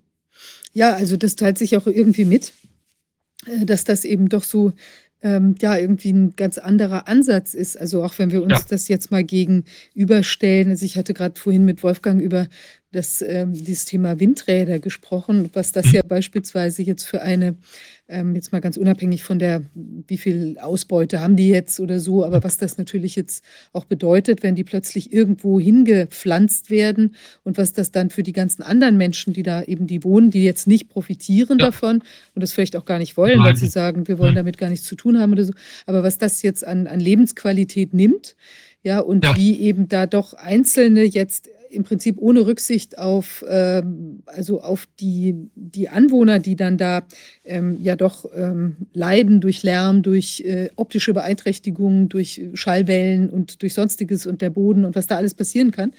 Ähm, da sieht man ja, dass, dass das so ein, das ist ja so ein unglaublich zugreifendes Nehmen und Wirtschaften, ja, was eben auch wirklich über die, die Köpfe der Menschen und über deren, auf deren Rücken ausgetragen wird. Und dieses hat ja jetzt eher, das fühlt sich ja so äh, achtsam an. Ich gucke, wo werde ich gebraucht, wo kann ja. ich mich einbringen, was kann da ähm, Positives für die Gemeinschaft entstehen. Ich habe ja, ich bin ja mit einem ganz anderen Blickwinkel da eigentlich unterwegs, als für mich jetzt irgendwie was rauszuholen. Also wenn es jetzt nicht missbraucht wird, aber mhm. wenn es eben stimmt und wenn man jetzt sagt, man ist eben auch noch in so kleineren Gruppen vernetzt und weiß dann auch, das ist einer, der macht, ja. der ist zuverlässig, der ist tüchtig, kann ich mich darauf verlassen, äh, da passieren die Dinge dann auch. Also es ist so ein ganz anderes Lebensgefühl. Ja, wir, haben ja, wir haben ja viele große Unternehmen, die Dinge produzieren, die, die wir in einer kleinen Gemeinschaft nicht hinkriegen. Mhm. Wenn ich wenn ich nur denke jetzt, ja, die Energiegewinnung ist eines, was, das könnte man vielleicht noch hinkriegen, dezentral, jedenfalls an einigen Orten. Mhm. Aber wenn ich jetzt daran denke, dass wir technische Geräte herstellen, wie zum Beispiel Fortbewegungsmittel, nicht? wie ein Kraftwagen oder sowas, da gehört ja unheimlich viel Know-how dazu. Dann, mhm. das sind viele Menschen, die da zusammenarbeiten müssen, damit da was, auch was Gutes dabei rauskommt. Und das wird, geht ja heute dadurch, dass da so Kapitalgesellschaften dann äh, investieren. Und ist das denn auch möglich? Kann man dann, wie kann man damit, wie kann man mit Gradido so ein größeres Unternehmen in Gange bringen? Wie schafft man das denn? Mhm. Also wir sprechen jetzt davon, wenn Gradido eingeführt würde, äh, eingeführt ist, weil im Moment natürlich, im Moment sind wir im Versuchsstadium. Ja, Unternehmen, also selbst ein Weltkonzern, ob nur Apple oder wie auch immer, die profitieren erstmal davon, dass es steuerfrei ist. Sofern sie nicht gegen Natur und so weiter arbeiten, da gibt es vielleicht Naturauflagen. Ähm, die Geldmenge ist ja etwa die gleiche wie vor der Wirtschaftskrise 2007, 2008. Das heißt, äh, die Gelder, die im Umlauf sind, die können sich schon akkumulieren in Richtung große Unternehmen und die können auch große Dinge schaffen. Die können also, also können bis hin zu Weltkonzernen können existieren, nur eben anders.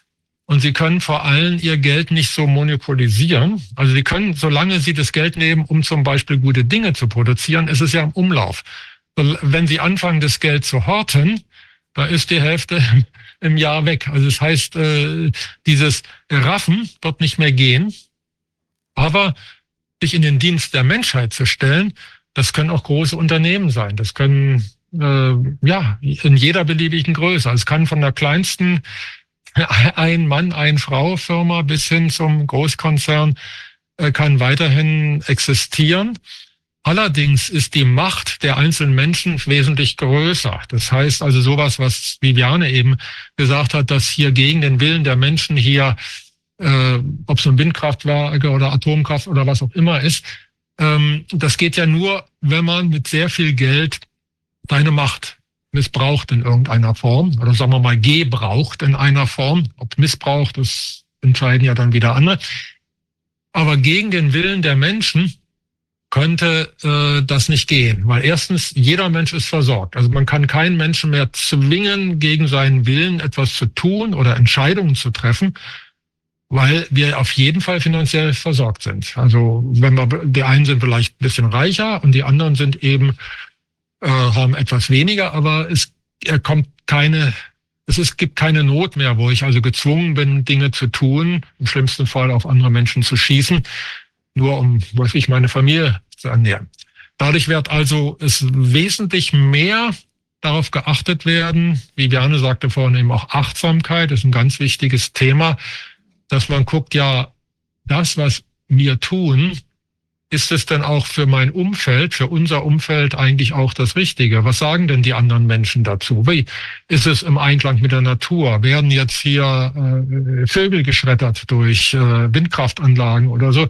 Also ist das, also das sind ja alles Fragen, die dann auf einer ganz e anderen Ebene ähm, ja, gestellt und besprochen werden, weil diese Akkumulation, also diese ungesunde Akkumulation von Geld, die äh, zu einer ungesunden Akkumulation von Macht führt, die kann nicht in diesem Maße geschehen.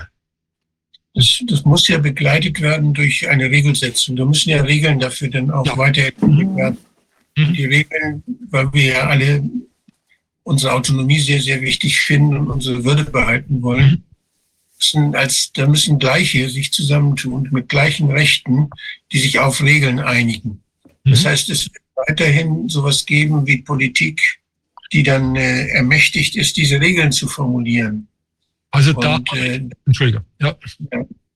Das ist etwas, was, da, da ist mir so wichtig, da, da an die Räumlichkeit zu denken, ja. dass man sich Gedanken über die Subsidiarität, welche Regeln müssen zentral gelten, welche Regeln müssen zwischen den Ländern gelten, welche Regeln kann man, kann man in der Gemeinde aufstellen, die dann alles abdecken, was man braucht. Das mhm. heißt, diese, diese, ja, dieses, dieses Prinzip, ich weiß nicht, ob du diese, meine, meine, meine Formel mal gesehen hast, das mit der Transparenz oben und unten ist die Größe und die Komplexität der Aufgabe. Mhm. Denn je komplexer etwas ist, umso, umso mehr bin ich abhängig von, von, umso intransparenter wird es und ich bin abhängig von Leuten, die, denen ich einfach vertrauen muss. Und das, all dies, diese Dinge muss man, die, dieses Thema so klein und übersichtlich halten, wie es geht. Und diese ganze, diese ganze Entwicklung der, der Subsidiarität, die passt sehr schön zu dem, zu dieser Idee ähm, mit der, mit dieser neuen ja, Währung. Mhm. Und äh, ich, ganz, ich, ganz wichtiger ich, Gedanke, ja. Also äh, wenn man diese Räumlichkeit der, der, der Einführung mhm. und die Räumlichkeit des Austausches. Wenn man das mit berücksichtigt dabei, wenn man, damit die Regeln auch eingehalten werden, sonst ist im Nachbarbereich jemand, der hat andere Regeln und der profitiert davon, dass er Regeln hat, die zu Lasten des, Nach des Nachbarbereiches gehen. Also solche, solche Dinge können passieren. Mhm. Und das, also das ist eine Sache, die mich unheimlich, ja, die mich sehr interessieren.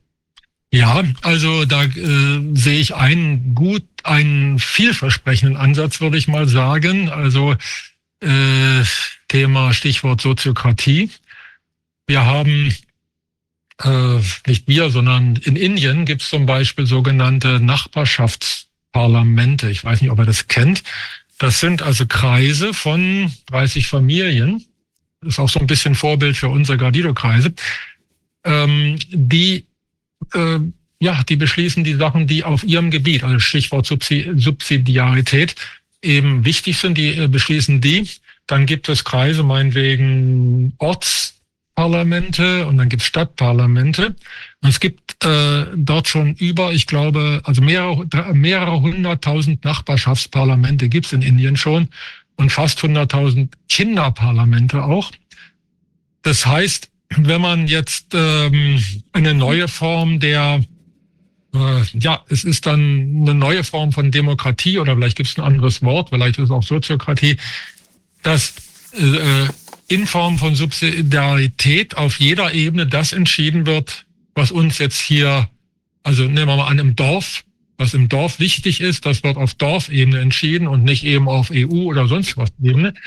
Dann gibt es eine höhere Ebene, also höher im Sinne von mehreren zusammen. Das ist jetzt nicht höher im Sinne von mehr Macht, sondern oder nicht wertiger, sondern da kommen eben mehrere Kreise. Bitte? Koordinierende Ebene, ja. Ja, genau. Und äh, in der Soziokratie, da werden auch immer zwei Delegierte in den nächsthöheren Kreis geschickt.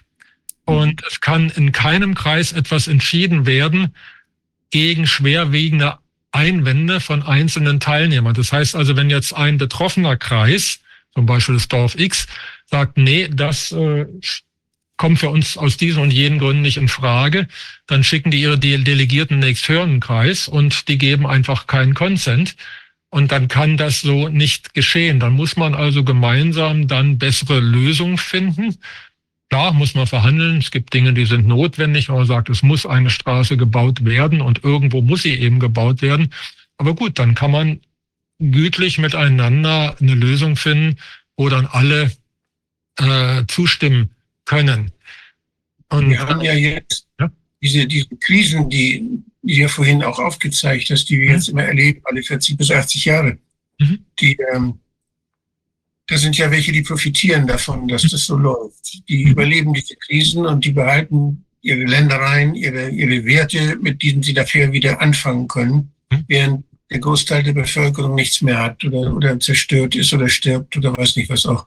Das heißt, hier, hier, hier wird was abgesaugt von der Gesamtgesellschaft von wenigen Leuten. Mhm. Aber die behalten, die behalten das. Und das sind jetzt die Leute, die sagen, ja, es gibt eben zyklische Verläufe und äh, wir passen auf, dass es euch dabei gut geht. Die wollen also, das, das heißt also, dass dadurch, durch diese zyklischen Verläufe, wollen sie sich die Herrschaft über die anderen Menschen sichern. Sie wollen also bestimmen, wie lange das gut geht und wie, unter welchen Umständen das gut geht. Sie wollen also das Leben der anderen gestalten, sodass die anderen Menschen zu ihren Objekten werden. Das passt natürlich nicht zur Menschenwürde. Das passt natürlich nicht zu dem All Different, All Equal.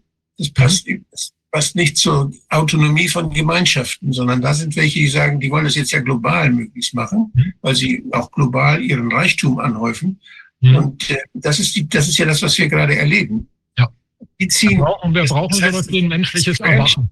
Mhm. Das crasht, aber bei denen bleibt immer alles, die, die, die werden immer mächtiger dadurch, dass es überall crasht. Nur im alten System, nur im alten System. Weil äh, stellt euch mal vor, wenn wir, also was es für ein Bewusstseinssprung bei uns Menschen bedeutet, wenn wir mal drauf kommen, wir sind wieder Schöpfer des Geldes. Also das heißt, das Tauschmittel, das Geld, das schöpfen wir Menschen selber. Das überlassen wir nicht einigen wenigen. Äh, das gibt ja auch eine Rückwirkung, also ein Bewusst, also es hilft mit zum Bewusstseinssprung. Dann ist der Schritt nicht mehr weit zu sagen, halte mal, da gibt's hier einen Großgrundbesitzer, der ist der größte in Amerika, ich nenne jetzt keinen Namen. Ja, ist es denn überhaupt rechtens? Kann es sein, dass ein Mensch hier den Grö also es gibt ja zwei Großgrundbesitzer, der eine anscheinend über Agrarland und der andere über den Rest. Äh, kann es sein oder kann es sein, dass äh, Konzerne das Wasser abgraben? Und da kann man ja, wie man, wie man sieht, man kann zum Beispiel auch Gesetze relativ schnell ändern, wenn man eine Mehrheit dafür findet. Und vielleicht kommen, wenn Menschen aufwachen, werden die vielleicht dazu kommen, dass ein übertriebener Grundbesitz gar nicht rechtens sein kann, in dem Moment, wo er andere Menschen ausbeutet oder die Natur ausbeutet. Das heißt, äh, wir sehen uns da von Gradido als ein Puzzlestein im Mosaik. Also wir haben uns das Thema Geldsystem genommen, wohl wissend, dass es natürlich viele andere Themen auch gibt. Ähm, für uns ist jetzt das Geldsystem zentral. Andere kümmern sich um Themen wie Bodenreform zum Beispiel. Und äh, ist insgesamt auch, dass es hier überhaupt sowas wie eben auch hier diesen Corona-Ausschuss gibt, ist ja auch ein Zeichen von globalen Erwachen. Das heißt also, Menschen, die wach werden, fangen an, nach neuen Lösungen zu finden, äh, zu suchen und finden die auch. Und dann wird man feststellen, dass die Menschen, die uns da beherrschen wollen, in einer so absoluten Minderheit ist. Das hat also mit Demokratie nicht das Mindeste zu tun. Also eine, es kann gar nicht sein. Also eine Handvoll Menschen soll die ganze Menschheit äh, beherrschen das geht ja nur wiederum mit dem alten Geldsystem, weil die so viel Geld haben, dass sie mehr Geld haben als mehrere Staaten. Wenn das mal so zusammenbricht wie ein Kartenhaus, ich sage manchmal so aus Spaß oder halb ernst, stell dir vor, die haben mal alles Geld der Welt und keiner will's mehr. Dann bricht doch deren Macht zusammen und dann kann man sagen, ja, ihr Lieben, natürlich habt ihr auch ein Recht auf ein aktives Grundeinkommen. Wir sind ja gar nicht so. Und äh, ihr dürft euch in die Gemeinschaft einbringen. Aber es, es kann, verstehst du, wie ich meine? Also es kann dadurch ein, oder es wird durch das Erwachen, werden auch bestimmte Macht, Ausüber Machtmissbrauch wird dann einfach nicht mehr möglich sein, weil die Menschen es nicht mit sich machen lassen auf die Dauer. Es ist ja auch einfach eine Frage der Transparenz. Also um nochmal ja. auf die Windräder zurückzukommen, ja. wenn ich dann den Leuten sage, ach, das ist total toll, das macht die beste Energie, wir brauchen das auch um jeden Preis und ich erzähle nicht davon, dass man die kaum entsorgen kann. Ich erzähle nicht davon, dass eben da äh, sehr ungleich an dem verdient wird. Ja, also selbst die Landwirte, die glauben, sie verdienen da viel Geld, sind ja äh, quasi Waisenknaben gegenüber dem, was der Projektentwickler oder Investor dann ja. da verdienen kann und die ganzen anderen Sachen, wenn ich halt keine Transparenz herrsche, herrschen lasse, dann habe ich ja auch die Möglichkeit, die Leute, die Möglichkeiten, die Leute eben über den Löffel zu barbieren und da ähm, eben genau solche Entscheidungen überhaupt äh, dann sichtbar werden zu lassen, ja, oder entstehen zu lassen. Weil wenn ich das alles wie in der Schweiz in einem Weißbuch beispielsweise darlegen müsste äh, für eine Volksentscheidung, ja, ähm, was ist denn da alles pro, contra und so weiter, und die Leute sind über alles informiert, dann würden die ja auch sagen, das wollen wir nicht. Oder auf jeden Fall wollen wir nicht da jetzt, dass da Einzelne so viel verdienen. Wenn, dann muss das auf die ganzen Leute auch umgelegt werden, die jetzt vielleicht mhm. auch äh, Wertverlust an ihren Häusern erfahren und so weiter. Das sind ja eben sonst auch genau diese groben Methoden, äh, Dinge eben Verluste zu oder Probleme zu sozialisieren und eben die Gewinne zu privatisieren. Aber ich kann mir halt mhm. vorstellen, wenn man auch so eine Transparenz hat oder so ein Gefühl dafür entsteht, was ist denn jetzt was, wie viel wert, kriegt man natürlich auch ein starkes Gefühl für Schmuh und von ja. äh, Abzocke und von Fehlentwicklungen, ja. Mhm. Was ja, uns ja jetzt auch auffällt, mir immer mehr. Also je mehr wir uns jetzt wichtig. auch mit der Krise befasst haben, umso mehr haben wir verstanden, dass es an anderen Stellen auch schief läuft. Ja, ja.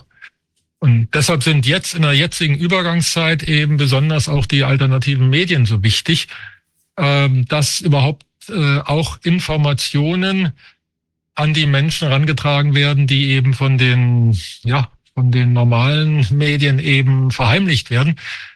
Und in einer Welt, wo in Kreiskultur zum Beispiel ähm, sich die Menschen austauschen, ja, da gehört zu jeder Entscheidung dazu, dass man die ganzen Für und Wider überhaupt erstmal die ganzen Informationen einholt und dann gemeinsam, da reicht ja dann schon, wenn einer dagegen ist, äh, dass man gemeinsam guckt, ja, welche Argumente sprechen dafür, welche Argumente sprechen dagegen.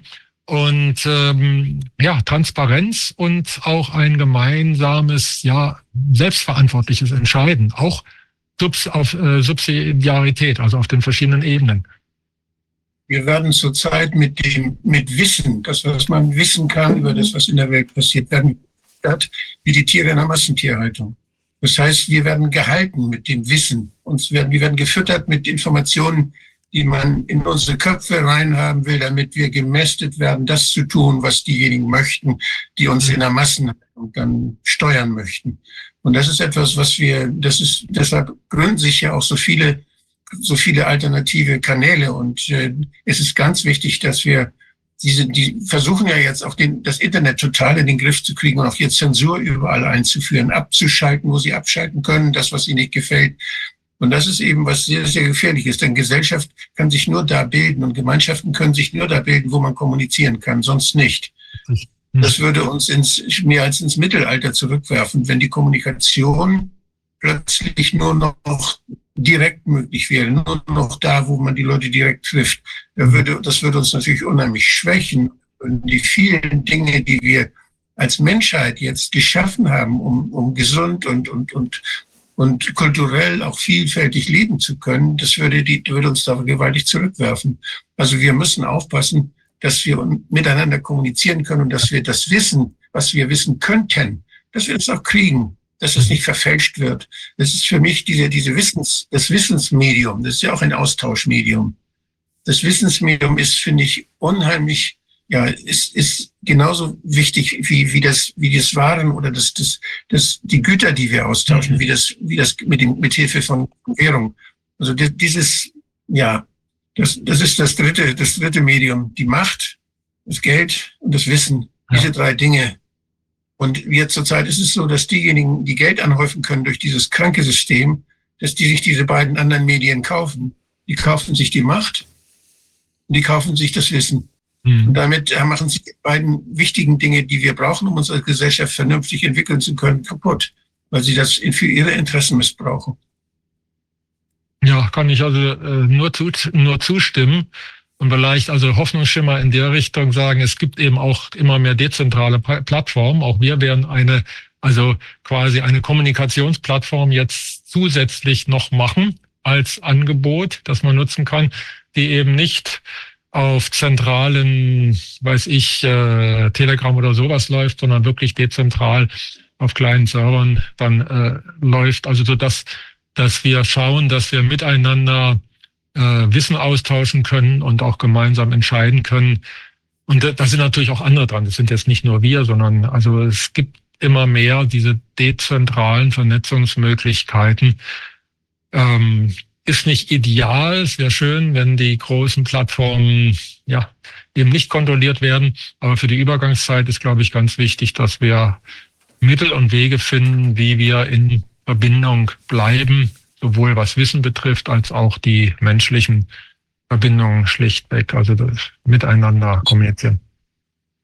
Es ist eben so, wenn sich da so Wissensinseln, Entscheidungsinseln dann, oder subsidiäre Strukturen, kann man das ja auch nennen, mhm. wenn die sich selbst organisieren und sich, sich äh, bilden, mhm. dann wäre es ganz wichtig, dass sie, dass sie Schnittstellen haben, dass sie, äh, dass sie Rezeptoren haben für was, was von außen kommt, dass man miteinander dann kommunizieren kann und nicht, dass das wie, wie in Babylon so ist, dass die Menschen nicht mehr, weil sie alle unterschiedliche Sprachen benutzen, alle unterschiedliche Systeme haben, die man nicht versteht in den Nachbarschaften, dass man, dass man so verständlich bleibt füreinander, damit man Gemeinsamkeiten dann finden kann und dann durch Gemeinsamkeiten auch den Austausch fördert und stark bleibt. Das ist ja, das wird ja jetzt genutzt durch die Vereinheitlichung. Das ist ja das Argument dieser Leute, die die ID und die das alles, äh, die das alles vereinheitlichen wollen. Aber die benutzen es eben als Machtinstrument. Die mhm. wollen es benutzen, um zu kontrollieren. Und wir müssen einen Weg finden, dass wir, dass wir offen bleiben für Schnittstellen, ja. die, dass wir verständlich miteinander füreinander bleiben, aber mhm. das selbst bestimmen, mit wem wir kommunizieren und wie oft und über was. Mhm. Ja, auch mit, äh, dass wir mit einer Empathie, manche sagen es Liebe, also Achtsamkeit, Liebe, aufeinander ja. wieder zugehen. Es ist ja auch sehr viel Spaltung jetzt entstanden auf den verschiedensten Wegen. Eigentlich erleben wir ja diese Sprachverwirrung von Babylon gerade hier im Lande, von oben herab. Ich meine, du kannst ja in einer Großstadt ähm, froh sein, wenn du da noch jemand Deutsch sprechen hörst. Und ähm, die Leute wissen noch nicht mehr, wo rechts und links ist. Das ja. ist auch. ja, die wissen auch nicht mehr, ob sie Männchen oder Weibchen sind. Aber das ist, äh, ist, glaube ich, eine vorübergehende Sache. Also die, es wird ein Teil der Menschen dort aufwachen und da ist wichtig, dass wir äh, aufeinander trotzdem liebevoll zugehen. Also auch wenn wir merken, der andere tickt ganz anders als, als ich, dass, dass es immer noch ein Mensch, ein beseelter Mensch ist und dass wir wieder in diese, ja, ja, ein Gefühl von Empathie und Liebe kommen, auch wenn es wenn es vielleicht manchmal äh, also, schwer Nein, selbst wenn dieses Gefühl, wenn wir nach dem Gefühl suchen, andere Leute suchen vielleicht nach dem Verstand. Das kann ja auch sein, dass man, dass man vernünftige Dinge macht. Mhm. Aber da hat Kant uns ja was Schönes geschenkt. Der, mit dem kategorischen Imperativ. Der, ja. wir, wir, wir müssen doch denken, dass die anderen genau solche Menschen sind und dass sie, und dass wir dann eben wenn wir nicht wollen, dass wir als wie behandelt werden, dass wir dann auch niemanden wie Vieh behandeln dürfen. Wir müssen also davon ausgehen, dass die Möglichkeiten überall vorhanden sind, sich gut zu verhalten zu anderen Menschen oder aber sich schlecht zu verhalten. Aber wenn man sich schlecht verhält, dann muss man damit rechnen, dass andere sich dann auch schlecht verhalten. Also die, dieses, diese, diese Einsicht, mhm. dass es für alle am besten ist, wenn wir friedlich miteinander leben, aufeinander achten und, und wir müssen uns nicht alle lieben. Aber wir müssen uns achten und wir müssen uns respektieren, dass die anderen genauso Menschen sind wie wir und ihre Freiheiten brauchen und sich entwickeln wollen, mhm. wie wir das auch wollen. Ich finde, das ist eine, das ist eine Erkenntnis, gibt es ja in unserer Kultur schon eigentlich schon länger, aber das, das klappt noch nicht so ganz. Ja, im Moment ist es vielleicht auch nicht so gewollt, aber wir können, also wichtig ist, also ich finde es auch toll, äh, wie du das jetzt ausdrückst, weil es ist wichtig, dass wir uns immer wieder in Bewusst ins Bewusstsein rufen. Gerade auch in kritischen Situationen, wo einem vielleicht dann mal, ja, wenn man dann vielleicht mal die Wut durchgeht und wenn man dann merkt, ah, es sind auch Menschen und die sehen vielleicht die Welt etwas anders als wir und ja, also ist das, glaube ich, dieser kategorische Imperativ auch ein ganz wichtiges ähm, ja, Messinstrument, kann man sagen, oder, oder Maßstab, an dem wir uns ausrichten können. Ist einfach vernünftig. Ja, ja, ist vernünftig, ja. Ja, aber ich glaube, es ist irgendwie auch trotzdem eine größere Bereitschaft durch diese ganze Krisenhaftigkeit entstanden. Ich glaube, mhm. da sind einfach viele Menschen zusammengewachsen. Wir hatten ja in der letzten Sitzung eine, äh, eine der Hauptaktivisten oder ein, eine Zentralfigur des, des kanadischen ähm, Trucker-Widerstands, mhm. ja. Und die hat auch gesagt, durch diese Begegnungen, ja, wo die Leute ja mit ihren Lastwägen aus den hintersten Winkeln von Kanada da nach äh, Ottawa gekommen sind, haben sie sich, ähm, da ist einfach was entstanden, wie ein Netz, äh, ein mhm. unsichtbares es quasi über die ganze, das ganze Land, das Riesenland und äh, mhm. so Knotenpunkte und das wird man auch nicht so ohne weiteres wieder los. Und ich glaube, da ist bei uns auch ganz viel passiert. Also auch wenn es dann jetzt an einzelnen Stellen vielleicht dann doch nicht so gelaufen ist oder noch nicht ganz der neuen Welt entsprechend oder der neuen Zeit entsprechend, ja. Aber ich glaube, dass da trotzdem einfach jetzt so ähm, ja, überall Stationen äh, entstanden sind, wo man auch mal ins Aufwachen kommen kann, ja. Mhm. Also, und eben auch in einer anderen Form des Miteinanders. Was sagst du, mhm. Wolfgang? Die Landwirte, die bei uns ja jetzt auch diese Erlebnisse haben, die auch plötzlich merken, wie stark sie sind, wenn sie miteinander kommunizieren, wenn sie sich zusammenschließen. Und also ich finde, da tut sich wirklich eine Menge. Ich hoffe, dass es Journalisten demnächst gibt, noch mehr, die, ähm, die auch äh, sagen, sowas können wir nicht mehr mitmachen, deshalb sind wir nicht Journalisten geworden. Hm. In der Politik muss man sehen, was sich da tut. Ich habe den Eindruck, als wenn es da so lange schwierig bleibt, wie es Parteien gibt. Aber da muss es bei uns, damit, wenn wir die Gesetze ändern wollen, wir haben Parteien, muss es also Parteien geben, die die Gesetze so ändern wollen, dass es keine Parteien mehr gibt. Aber das hängt nicht nur an den Parteien, Wolfgang, das sind auch andere Verkrustungsstrukturen, muss man sagen. Ja, also das hat schon vielfältige ja, Ursachen, glaube ich weil da ja auch irgendwelche Abhängigkeiten, da kannst du auch sagen, die ganzen Beamten, die dann wiederum das ausführen, was die, was die Politik vorgibt, die könnten ja auch sagen, wir remonstrieren jetzt alle, wir machen das gar nicht mehr, diesen ganzen Quatsch oder so. Das hast du dann ja auch nicht. Es wird dann ja auch weiter nach unten getragen. Das sind nicht einfach nur äh, Parteien, sondern eben irgendwelche anderen, auch teilweise anderen äh, seltsamen Verkrustungsstrukturen. Es, gibt, das Prinzip der demokratischen Strukturen auf der einen Seite und das Prinzip der hierarchischen Strukturen auf der anderen Seite. Hierarchische Strukturen sind sehr wirksam. Sie haben, sind sehr, die sind schneller als demokratische Strukturen und die haben in bestimmten Situationen ist es gut, dass man sich darauf einigt, das machen wir hierarchisch. Du sagst, du koordinierst das jetzt und du, du hast das jetzt, du, du sagst uns jetzt, was wir tun sollen, damit das auch alles zusammenwirkt. Das ist schon, das hat schon in unserer Gesellschaft seinen, seinen Platz, hierarchische Strukturen. Aber wir müssen uns über diese, die Funktionalität von Hierarchien müssen wir uns da müssen wir uns Gedanken machen, ob es wirklich nötig ist oder nicht. Und äh, diese, diese grundsätzlichen systemischen Überlegungen, wenn wir Organisationen brauchen, die zusammenwirken, wie sollen sie organisiert sein?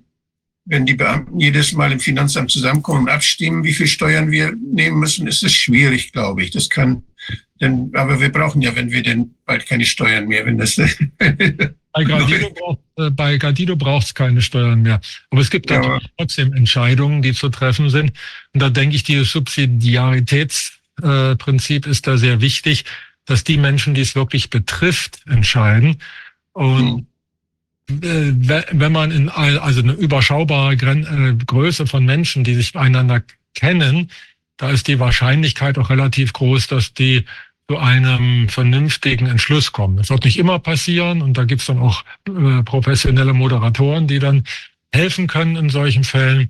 Aber die, das große Problem, was oder eines der Probleme ist ja, dass hier zentral über Dinge entschieden wird, wo die Leute, die entscheiden müssen, überhaupt keine Ahnung haben, äh, welche Auswirkungen das aus den Menschen hat, nicht? die also Bezug völlig zum, zum Menschen verloren haben.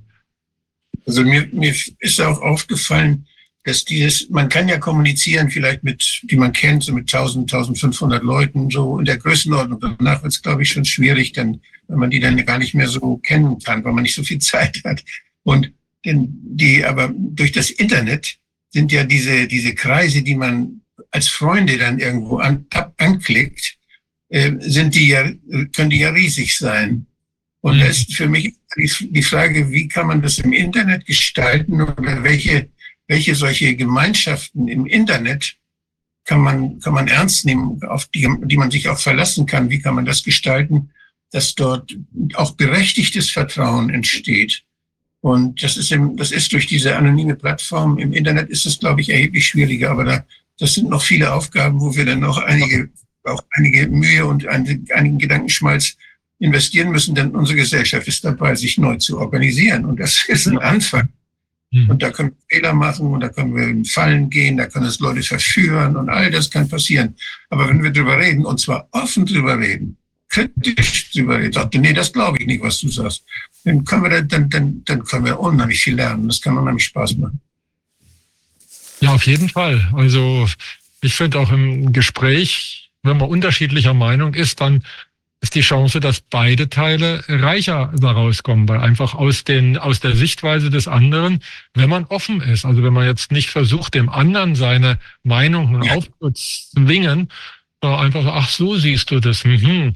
Meistens äh, hat ja jeder, also der ernsthaft sich mit dem Thema beschäftigt, in seiner Sichtweise hat ja Punkte, die der andere vielleicht noch gar nicht so gesehen hat. Und so können wir äh, aneinander wachsen. Und finde ich genau so. Also da äh, ja, das kann auch viel Spaß machen und macht ja auch schon Spaß.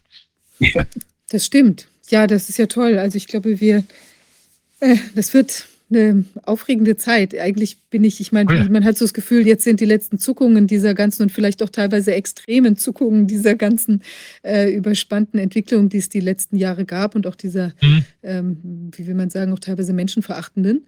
Ähm, ja. Aber ich glaube wirklich, dass die Chance jetzt äh, da ist, das alles abzuschütteln und ein ganz anderes Miteinander zu gehen. Und das, da glaube ich, dass dies Gradido ist wahrscheinlich, also ist schon mal ein guter Ansatz, der, der wirklich auch zum Nachdenken anregt äh, und auch mhm. eigentlich Spaß macht da oder ich hätte geradezu Lust, da auch irgendwie mich äh, ja, mit also nicht, dass ich noch zusätzliche Arbeit bräuchte im Moment, aber eigentlich äh, kann man sich da wirklich tolle Sachen vorstellen, die man noch machen kann, ja. Naja, äh, äh, jetzt um äh, in dem Fall, du tust ja wahrscheinlich vieles ehrenamtlich jetzt schon. Ne? Na, das, das ist ja alles ehrenamtlich hier. Eben, eben. Das heißt also, du würdest ja gar nicht mehr tun, sondern du würdest Gradido bekommen. Aha. Du, wirst, okay. Ah, du, du bekommst ja honoriert eben das, äh, was du für das Gemeinwohl tust. Und du tust ja schon wahrscheinlich schon fast übermenschlich was fürs Gemeinwohl, also schon sehr, sehr viel das ist das Schöne. Die meisten Menschen, die dann zu Gardido kommen, merken überhaupt erst, was sie alles schon fürs Gemeinwohl tun, dass die gar nicht mehr tun brauchen, sondern merken, es wird auf einmal gewürdigt und es steht in Aussicht, dass das eben auch in Zukunft tatsächlich wirtschaftlich gewürdigt wird. Also jetzt ist es ja noch ein Versuchspilot, äh, aber ähm, wenn wir wirklich mal Freude dran finden als Menschen, und zwar größere, also wenn es in die Verbreitung geht, dann ist ja die Chance, dass wir sagen, ja, wir können ein Geld- und Wirtschaftssystem bekommen, wo genau diese Sachen, die wir vom Herzen gerne sowieso schon tun, jetzt auf einmal honoriert werden. Ähm, sowohl jetzt wirtschaftlich als eben auch nochmal inhaltlich, weil wir dann voneinander erfahren. Also nicht jeder ist jetzt so bekannt jetzt wie ihr mit äh, mit diesem Projekt hier, aber es gibt ja auch Dinge, die völlig unscheinbar sind. Mhm. Beispielsweise die, die alleinerziehende Mutter, die vielleicht sonst gar nicht so gesehen wird, ist auf einmal, ja, sie, sie hat mit ihren Kindern ähm, ein Einkommen, von dem die Familie gut leben kann, ganz gleich, ob nun der Papa Geld äh, bringt für die Familie oder nicht. Da ist eine unheim, also unheimlich ein blödes Wort. Es ist eine sehr große Freiheit, die daraus entsteht und ein Lebensgefühl. Mhm. Was würdest du denn sagen, wenn ich jetzt mal ganz äh, kritisch sagen würde, du willst also das Ehrenamt abschaffen? Denn diese Diskussion ist ja uralt, dass die Diskussion, dass man das Ehrenamt da irgendwie bezahlt und honoriert. Und dann war immer die Diskussion, ja, wenn man sie bezahlt, ist es ja kein Ehrenamt mehr, ist ja kein Geschenk mehr. Ja, Gradido geht ja in Richtung Schenken und Danken. Das heißt, äh, Gradido ist nicht mehr so dieses Kaufen und Bezahlen. Das ist eine ganz andere mhm. Energie. Das heißt, genau genommen, wir nennen es ja auch nicht mehr bezahlen. Wir bezahlen nicht mit Gradido, sondern wir honorieren oder wir bedanken. Und dann bekommt es eine andere Energie. Also das heißt, das Ehrenamt, da werden gerade die Menschen, die oft sehr viel ehrenamtlich tun und oft ja richtig ausbluten. Es gibt ja meistens so gutmütige Menschen in den Vereinen und so weiter, die tun ganz viel und andere, die sagen, ja, nun mach mal. Ne? Und äh, das wird bedankt, wird honoriert, wird wertgeschätzt. Also ich denke mal, dass Gradido ähm, ja eine andere Energie ist als als Geld. Also es, es wird, es ist andere Möglichkeit miteinander umzugehen, viel freier und viel wertschätzender. Und ich glaube, da kann man das auch gut mit dem Ehrenamt äh, kombinieren. Also das steht da nicht im Widerspruch. Ja. Ja, vielen Dank. Ähm, war sehr inspirierend. Und ähm, ich hoffe, dass das sich weiter gut entwickelt. Ja, wäre ja für uns alle eine schöne Aussicht, wenn es tatsächlich dann irgendwann in den, ähm, also stärker in den Realitätsmodus, also den allgemeinen gehen würde. Mhm. Eine, so ist es auf jeden Fall ganz im Sinne der im Geiste der neuen Zeit, würde ich sagen. Dankeschön. Vielen ich danke Dank euch auch ganz herzlich ja. für die Einladung und wünsche auch eurem Projekt also wirklich das erdenklich Gute. Vielen Dank. Vielen Dank. Vielen Dank. Ganz sehr, sehr spannend. Vielen Dank. Ja, sehr spannend. Wir bleiben. Klasse, danke. Ähm, wir machen eine ganz kurze Pause, weil wir, ich muss kurz was koordinieren mit unseren zwei nächsten Gästen. Da mhm. ähm, muss ich gerade noch mal was herausfinden. Also wir gehen ganz kurz offline und sind gleich wieder da.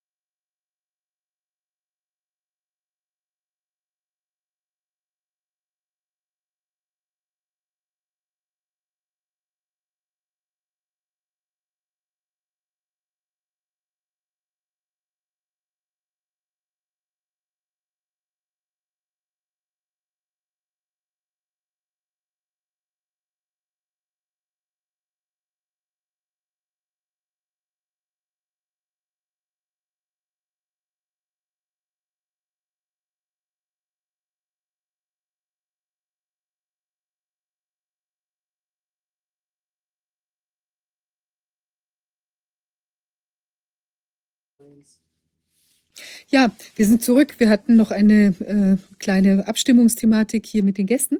Jetzt freue ich mich sehr, dass ähm, äh, Professor Norman Fenton bei uns ist. Ich werde jetzt gleich mit ihm auf Englisch sprechen. Wir haben ja die Übersetzung, äh, sodass die Menschen, die sich das auf Deutsch anhören, äh, auf Englisch anhören wollen, auf Deutsch anhören wollen, es eben auf Deutsch tun können und die anderen können auf den englischen Kanal gehen und das Original dann hören des Gesprächs. Ja, äh, Professor Norman Fenton, I'm excited that you're here with us. Willkommen, lieber Professor Norman Fenton. Ich freue mich, dass Sie hier sind. Sie waren ja schon mal bei uns zu Gast und das war sehr spannend und interessant. Ich freue mich, dass Sie uns heute auf den neuesten Stand bringen, was Ihre Arbeit angeht. Bitte stellen Sie sich unserem Publikum vor. Uh, Ich bin Professor Emeritus für Risiko in London, 2022 in Ruhestand gegangen, auch wegen dem Druck, den ich damals erfahren habe, wegen meiner angeblich kontroversen Ansichten zur Corona-Krise. Aber ich habe eigentlich nur öffentlich zugängliches Informationen benutzt, um äh, Widersprüche in der offiziellen Erzählung aufzuzeigen, nämlich dass wir einen tödlichen Virus ausgesetzt waren, das mit einem sicheren und wirksamen Impfstoff bekämpfen wollten. Beides davon ist unwahr.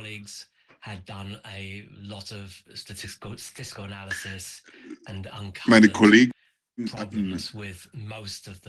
eine statistische Analyse vollzogen und Widersprüche entdeckt, vor allem was die Sicherheit und Effektivität des Impfstoffes anging. Wir hatten ja bereits äh, Widersprüche, was die Pandemie angeht, aufgedeckt, vor allem was die PCR-Tests anging.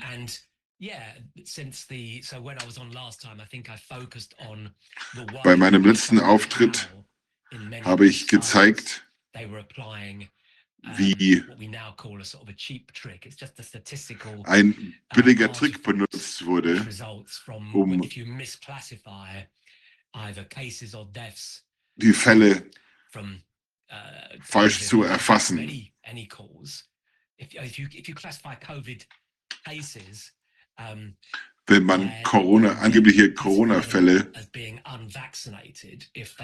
nach geimpft oder nicht geimpft kategorisiert. Wenn man Geimpfte bis 21 Tage nach der Impfung als ungeimpft klassifiziert, dann erhöht das statistisch die Effektivität der Impfstoff, auch wenn der Impfstoff gar nichts bewirkt hat. Genauso bei der Sterblichkeit.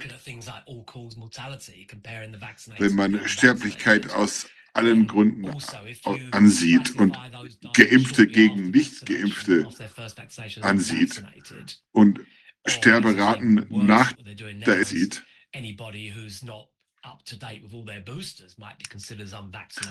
oder nicht geboosterte, die heute als nicht geimpft betrachtet, verfälscht man die Statistik automatisch. Selbst bei einem Placebo würde man den Eindruck erwecken, dass der Impfstoff dieses Placebo die Sterberate verringert. Das sind also statistische Mogelpackungen.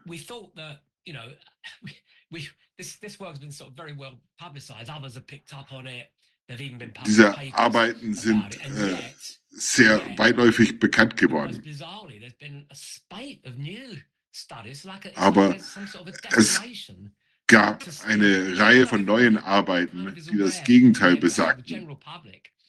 Als wenn man verzweifelt versucht, diese Narrative aufrechtzuerhalten. Beim allgemeinen Publikum hat es sich inzwischen rumgesprochen, dass der Impfstoff nicht funktioniert. Die Menschen können das mit ihren eigenen Augen sehen.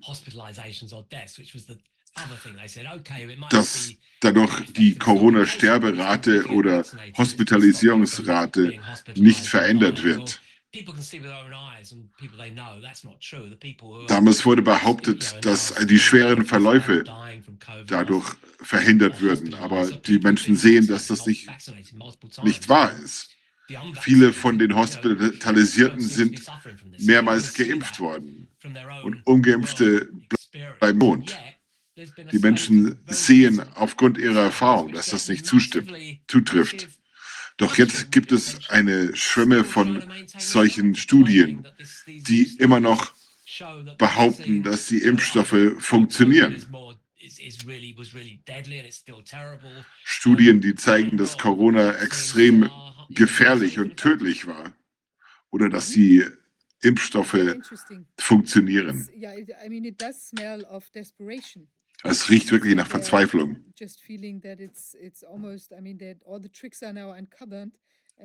Als wenn ihre Tricks alle aufgeflogen sind und sie trotzdem so weitermachen. Sie machen denselben Fehler wie eh und je. Außerdem haben wir, haben wir aufgedeckt, und das ist immer das Problem Studien. Diese Studien werden in sehr renommierten Fachzeitschriften veröffentlicht, sowie dem Lancet, dem, der dafür berüchtigt ist und bekommen jede Menge Publicity. Aber trotzdem sehen wir keine Daten. Sie veröffentlichen ihre Daten nicht. Das ist ein ernsthaftes Problem. Sie veröffentlichen nicht mal anonymisierte Daten. Sie benutzen die Ausrede, dass es vertrauliche Daten seien und machen große Aussagen. Aber wir können diese Daten nicht überprüfen. Solche Arbeiten sollten niemals publiziert werden. Der Lancet war berüchtigt für viele falsche Entscheidungen dieser Corona-Laufbahn. Und jetzt sehen wir, dass da irgendein Netzwerk von Entscheidern dahinter stehen muss, um solche irrigen Arbeiten zu veröffentlichen. Ich, ich halte es sowieso für sowas wie eine Mafia. Es ist wie eine Schutzgeldmafia, denn sie beschützen ihre Version der Geschichte einer sicheren und effektiven Impfkampagne. Und wir sehen, dass das einfach nicht der Fall ist. Wie kann man das verändern? Wie kann man das aufhalten? Uh, uh, Was können wir dagegen tun? Well, yeah, what we've been doing is actually writing wir haben tatsächlich angefangen, den Autoren dieser Studien zu schreiben und ihre Daten zu verlangen. Manche haben gesagt, dass sie partout keine Daten veröffentlichen werden, aber es gab zum Beispiel letzte Woche eine Studie, nach der die Auswirkungen von Corona auf schwangere Frauen untersucht wurde und behauptet wurde,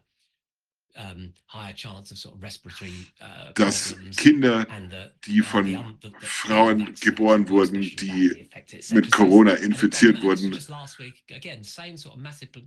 Missbildungen und Nebenwirkungen hatten. Diese Studie wurde weltweit gehypt. Und man argumentierte, dass Schwangere sich impfen lassen sollen. Aber diese Studie veröffentlichte nicht mal ihre Daten. Sie sagten uns aber auf Anfrage, dass sie die identifizierten Daten veröffentlichen würden.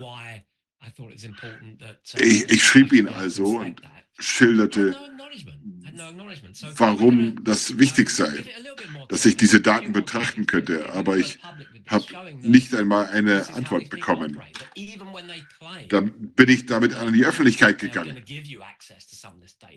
Sie haben behauptet, dass hier die Daten veröffentlicht wurden, aber haben es dann. Und das sind die Türsteher für diese Informationen. Aber viel mehr Menschen reden über diese statistischen Tricks, die diese Illusion einer Impfeffektivität geschaffen haben. Und es spricht sich langsam rum. Und immer mehr Arbeiten werden dazu publiziert. Wir arbeiten an einer Übersicht von allen Studien und zeigen, dass jeder damit einen grundlegenden Fehler aufzuweisen hatte, so dass sie nicht zu, zuverlässig sind. That's actually that's going to be like uh, destroying any uh, you know any sort of uh, Das, faith dieses in, Argument uh, science. I mean, it's a völlig zerstören und das Vertrauen in die science Wissenschaft. that's, uh, Es sieht wie not a eine gekaufte Wissenschaft aus. Das ist keine ernstzunehmende wissenschaftliche Unternehmung. Where these papers, which should never be, you know, which are supposedly peer reviewed, but they're peer reviewed by Diese angeblich Peer-Review-Facharbeiten werden von denselben Kollegen äh, zensiert, die mit den anderen unter einer Decke stecken. Wir haben versucht, Bewertungen dieser Arbeiten vornehmen zu lassen. Letztes Mal bin ich auf die Probleme eingegangen, die ich mit dem Lancet hatte. Ich habe Eine förmliche Beschwerde eingereicht. Never, and we put in the, the list of complaints and the lead authors never, never got back to the Und die Autoren haben niemals geantwortet. Auch nach einem Jahr nicht mehr. uh, because the lead authors hadn't replied, they couldn't publish our rapid response to it.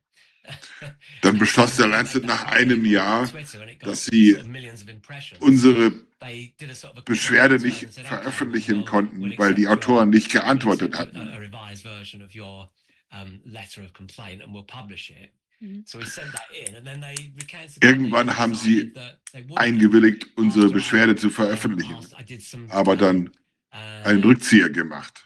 Uh, not what's it called? Not not um, uh, FOI requests, but where you can ask for subject access requests. In the UK, I can get access to all In- emails and correspondence where I am being. In England kann ich, like in äh, journal. And I got Informationsanfrage den Schriftverkehr anfordern lassen.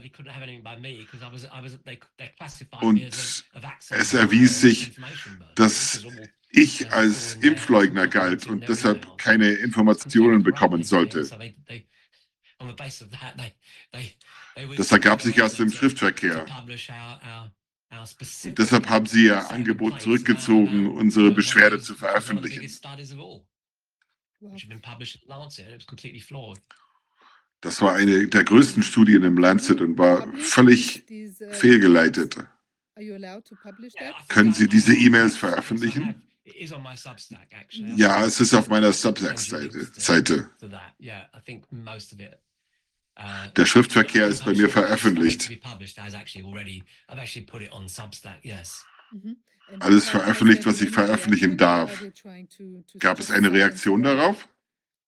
Oder haben Sie versucht, das zu ignorieren? I mean, people who, let's say, are challenging the narrative, you know, uh, uh, Sie versuchen es totzuschweigen. Die, die Menschen, die kritisch sind, wissen davon. as Was, mich, was mir Sorgen macht,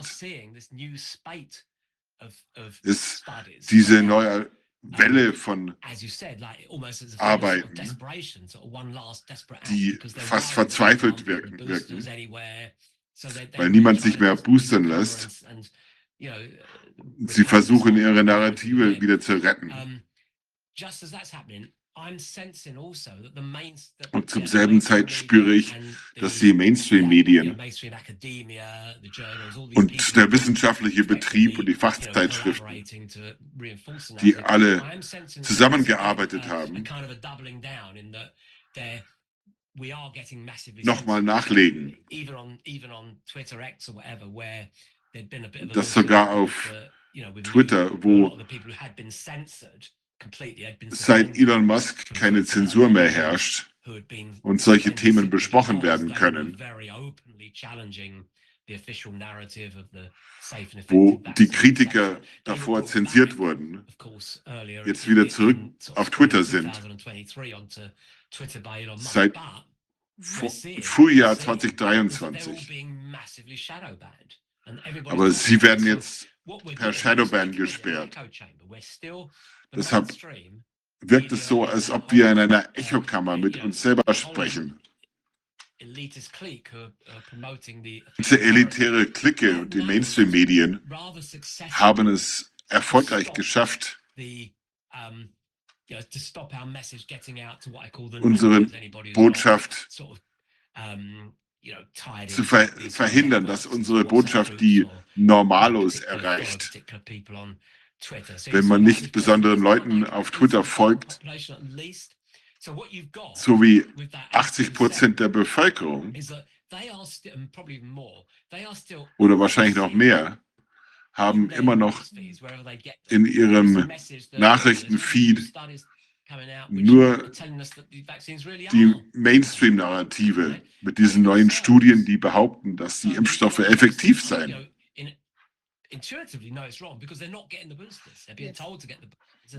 Die Leute lassen sich zwar nicht boostern und wissen das intuitiv, aber sie wissen nicht warum.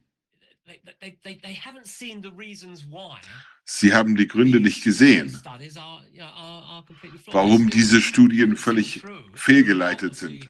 Sie haben das Ganze noch nicht durchschaut.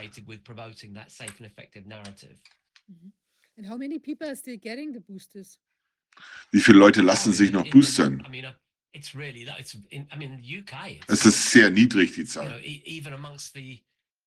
I mean, one way they're, they're trying to boost up the sort of um, acceptance rate is because they're saying, well, we're only giving them, we're, only offering them to the over 65s now.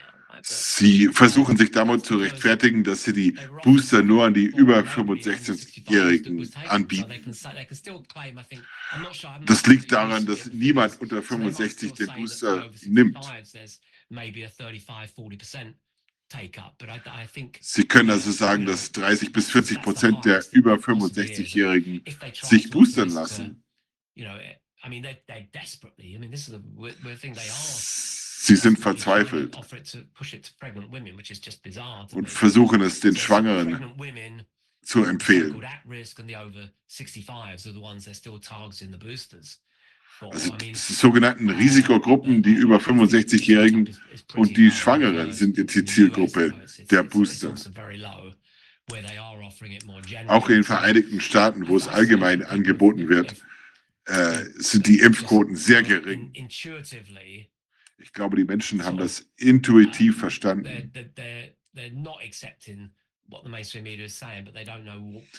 Die Leute glauben den Mainstream-Medien nicht. Sie, sie wissen nicht warum.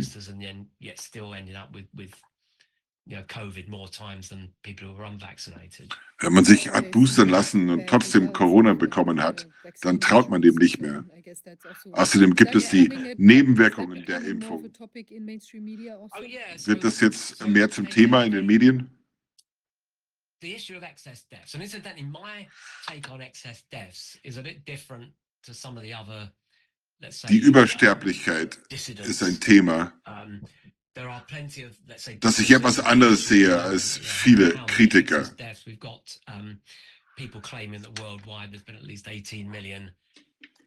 Manche behaupten, dass es eine Übersterblichkeit von 18 Millionen weltweit gibt aufgrund der Impfung. Ich bin nicht überzeugt, dass die Übersterblichkeit durch die Impfung so hoch ist. Ich glaube, es gibt Sterblichkeit durch die Impfung, aber eine Millionenzahl möchte ich nicht ansetzen. Das möchte ich mir genauer anschauen anhand der Versicherungsdaten in den, im Vereinigten Königreich. Und wie viel die Dunkelziffer ist.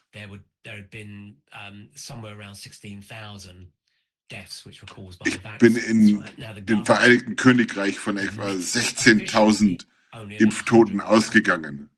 Die Regierung gibt etwa 100 zu. Das liegt daran, dass sie äh, nur solche zugeben, die tatsächlich von einem Gerichtsmediziner festgestellt wurden. Aber das wird jetzt öffentlich zum Thema von Abgeordneten wie Andrew Bridgen im Parlament. Das Thema wird also öffentlich erörtert. Aber die Mainstream-Medien versuchen immer noch die Narrative zu behaupten, dass es an allem anderen liegt, außer der Impfung. Jetzt liegt es angeblich an den Lockdowns, an den Nebenwirkungen der Lockdowns. Jetzt geben sie endlich zu, dass die Lockdowns negative Folgen hatten und schieben den, den schwarzen vor allem bei den Älteren, die keinen menschlichen Kontakt mehr hatten. Und den jungen Menschen, die keine Frühdiagnose hatten. Als nächstes heißt es dann, es liegt am Klimawandel.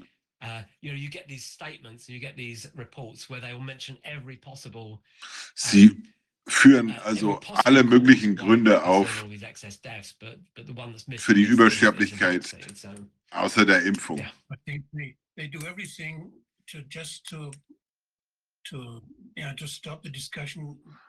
Sie machen alles Mögliche, um die Kritiker der mRNA-Technologie zum Schweigen zu bringen, weil sie so viele neue mRNA-Stoffe in der Pipeline haben. Sie nennen es Vorbereitung für eine Pandemie, aber ich nenne es die Vorbereitung einer Pandemie. Sie wollen sogenannte neue mRNA-Impfungen vorbereiten. Denn die Investoren wollen das. Sie wollen denselben finanziellen Erfolg wie zur Pandemie. Sie versuchen alles, was sie können.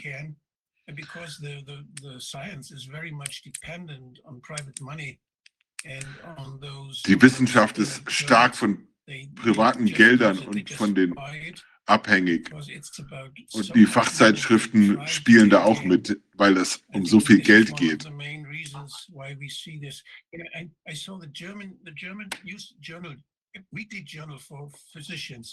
Die Deutsche Ärztezeitung,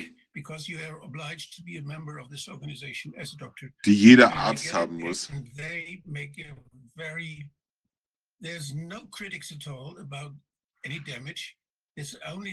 beinhaltet überhaupt keine Kritik über die Impfschäden. Aber sie bereiten schon die nächsten Krankheiten vor, die man mit dieser mRNA-Technik behandeln könnte. Es ist schrecklich. Ich kann es nicht begreifen. Warum gebildete Ärzte, die die Risiken kennen, müssen doch sehen, dass es eine Gentherapie ist. Warum erkennen die das nicht? Es liegt in riesigen Investments und den anderen mRNA-Behandlungen, die in Vorbereitung sind, um enorme Profite zu machen. Es gibt da einen interessanten Aspekt, den die meisten noch nicht wissen. Ein Impfstoff, der jetzt als allgemein gefährlich gilt und vom Markt genommen wird, ist der AstraZeneca-Impfstoff, der kein mRNA-Impfstoff ist. Bei AstraZeneca sind sie nur zu gerne dazu bereit, zuzugeben, dass er eine Katastrophe war. Außer in den Vereinigten Königreich. Dame Sarah Gilbert was sort of given a standing ovation at Wimbledon in June.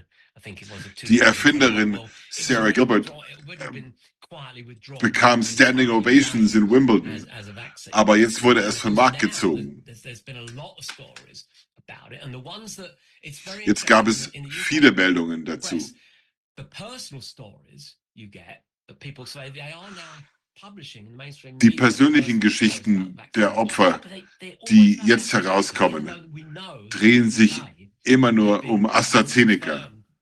Obwohl wir wissen, dass es auch bei Pfizer solche Fälle gab.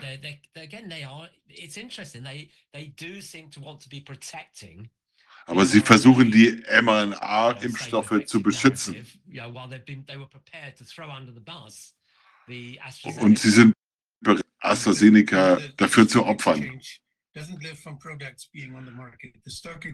Der, die Börse hat nichts davon, wenn Produkte schon auf dem Markt sind. Die Börse lebt von Erwartungen und Versprechungen. Sie müssen also die Illusion aufrechterhalten, dass es eine Revolution in der Impftechnik geben wird, um Investoren anzulocken. Ich glaube, es ist sehr wichtig, dass wir den Fokus auf die mRNA-Technik behalten. Es ist so eine gefährliche Technik bei gesunden Menschen. Es sollte niemals verwendet werden. what is the situation with the, I mean, what's the outcome of, of vaccinating all these pregnant women? Or the, the Was ist das Ergebnis von der Impfung von I mean, has there Schwangeren?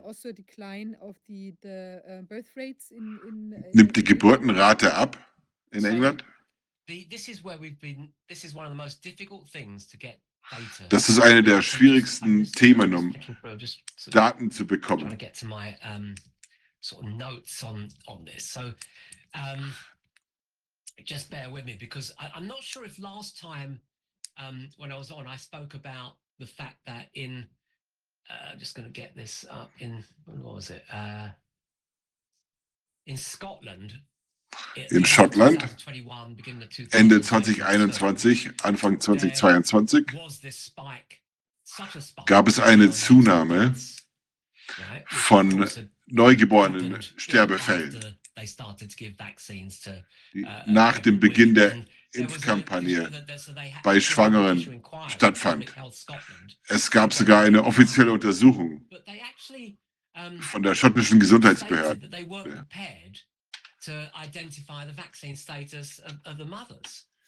Aber sie räumten ein, dass sie den Impfstatus der Mütter nicht betrachten wollten. Den Impfstatus der Mutter zu identifizieren, würde Schaden verursachen.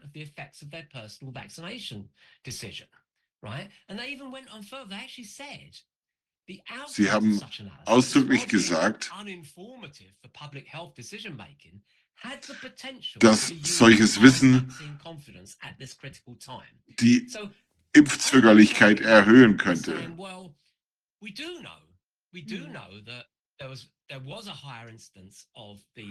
Wir wissen, dass es eine, Einen Anstieg von neugeborenen Sterblichkeit gab. Aber sie wollen jetzt so tun, als wenn sie keine Ahnung hätten, ob sie geimpft waren oder nicht, weil es die Impfzögerlichkeit erhöhen würde. Das ist unglaublich. Wir sehen hier eine ganze Reihe von Studien, die veröffentlicht werden, die behaupten, zu zeigen,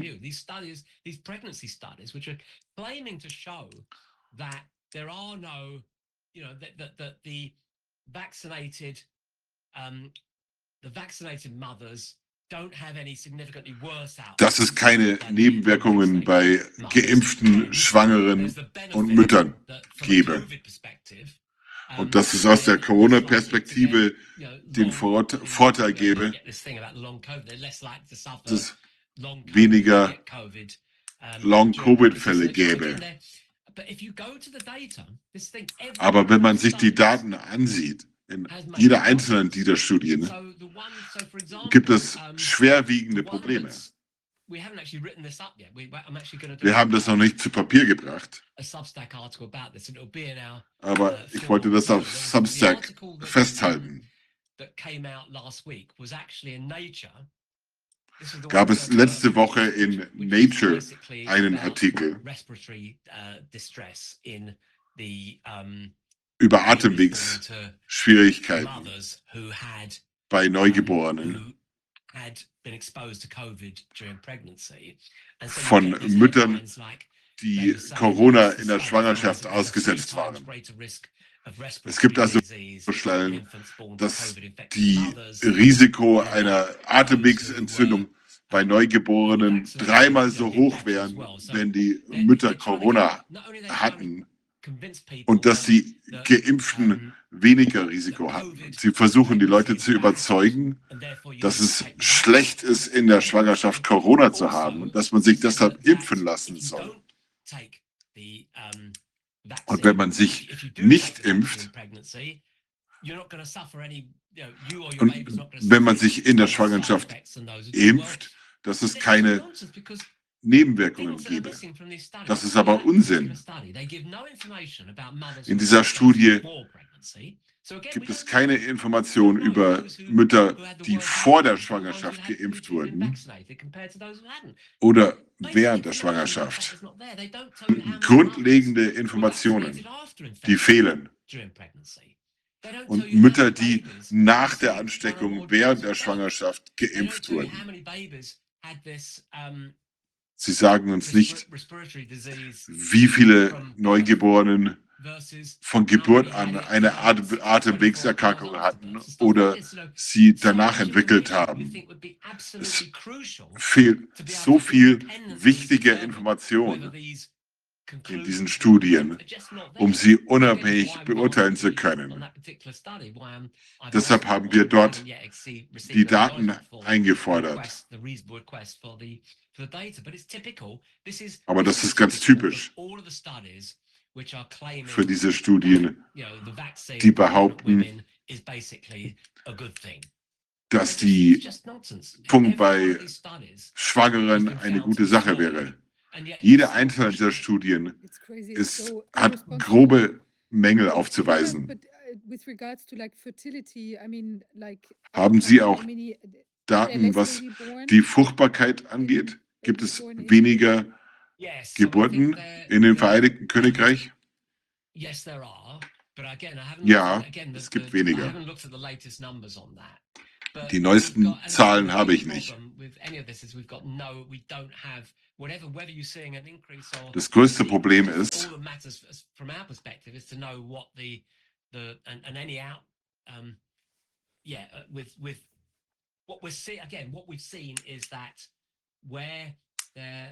that matters as- from our perspective is to know what the the and, and any out um yeah uh, with with what we're seeing again what we've seen is that where there is some where they've they're, cl- they, they've claimed data they're claiming to show that there is no increase in Sie behaupten, for dass es example, keine Zunahme uh, miscarriages or von Fehlgeburten gibt. um, uh, uh, premature deaths. They're claiming they they claim that the data shows Oder they're Frühchensterblichkeit. there's- that they're not that, that these this is not related to the vaccine. Sie behaupten, dass das nichts mit dem Impfstatus zu tun hat. Aber wir wissen das nicht. uh.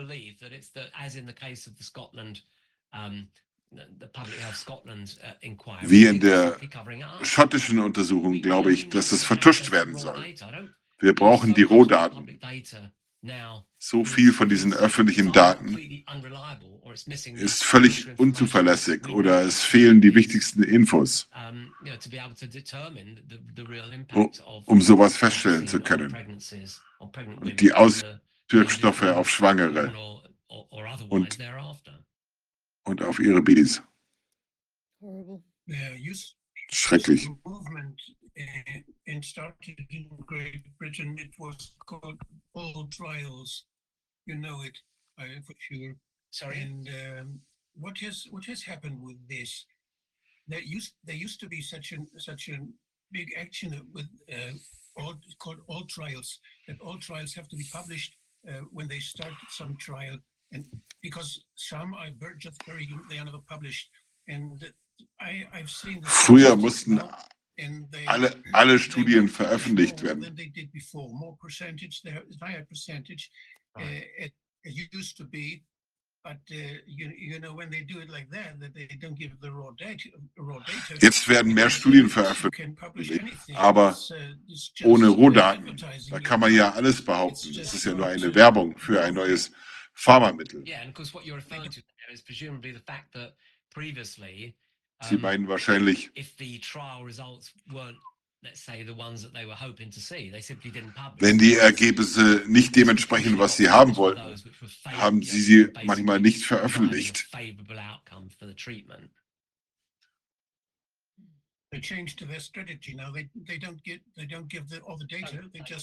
Deshalb bes- bestand ein, eine Verpflichtung zu veröffentlichen. Nun werden einfach die Rohdaten verschwiegen.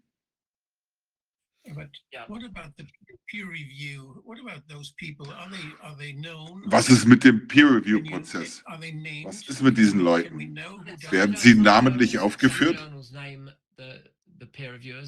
Manche Fach Fachzeitschriften führen ihre Peer Reviewer auf. Bei manchen ist es verpflicht, verpflichtend. Manche lassen auch Anonymität zu. uh,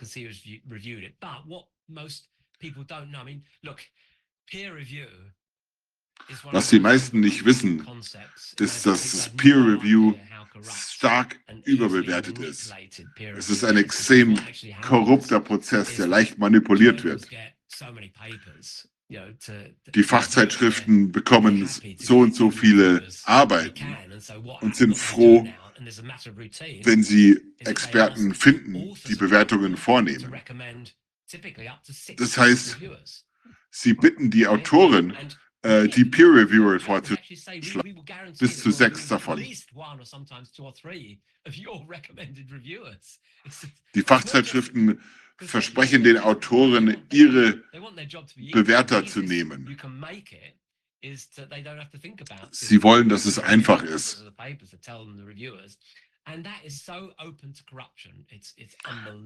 Das ist so anfällig für Korruption, dass es unglaublich ist.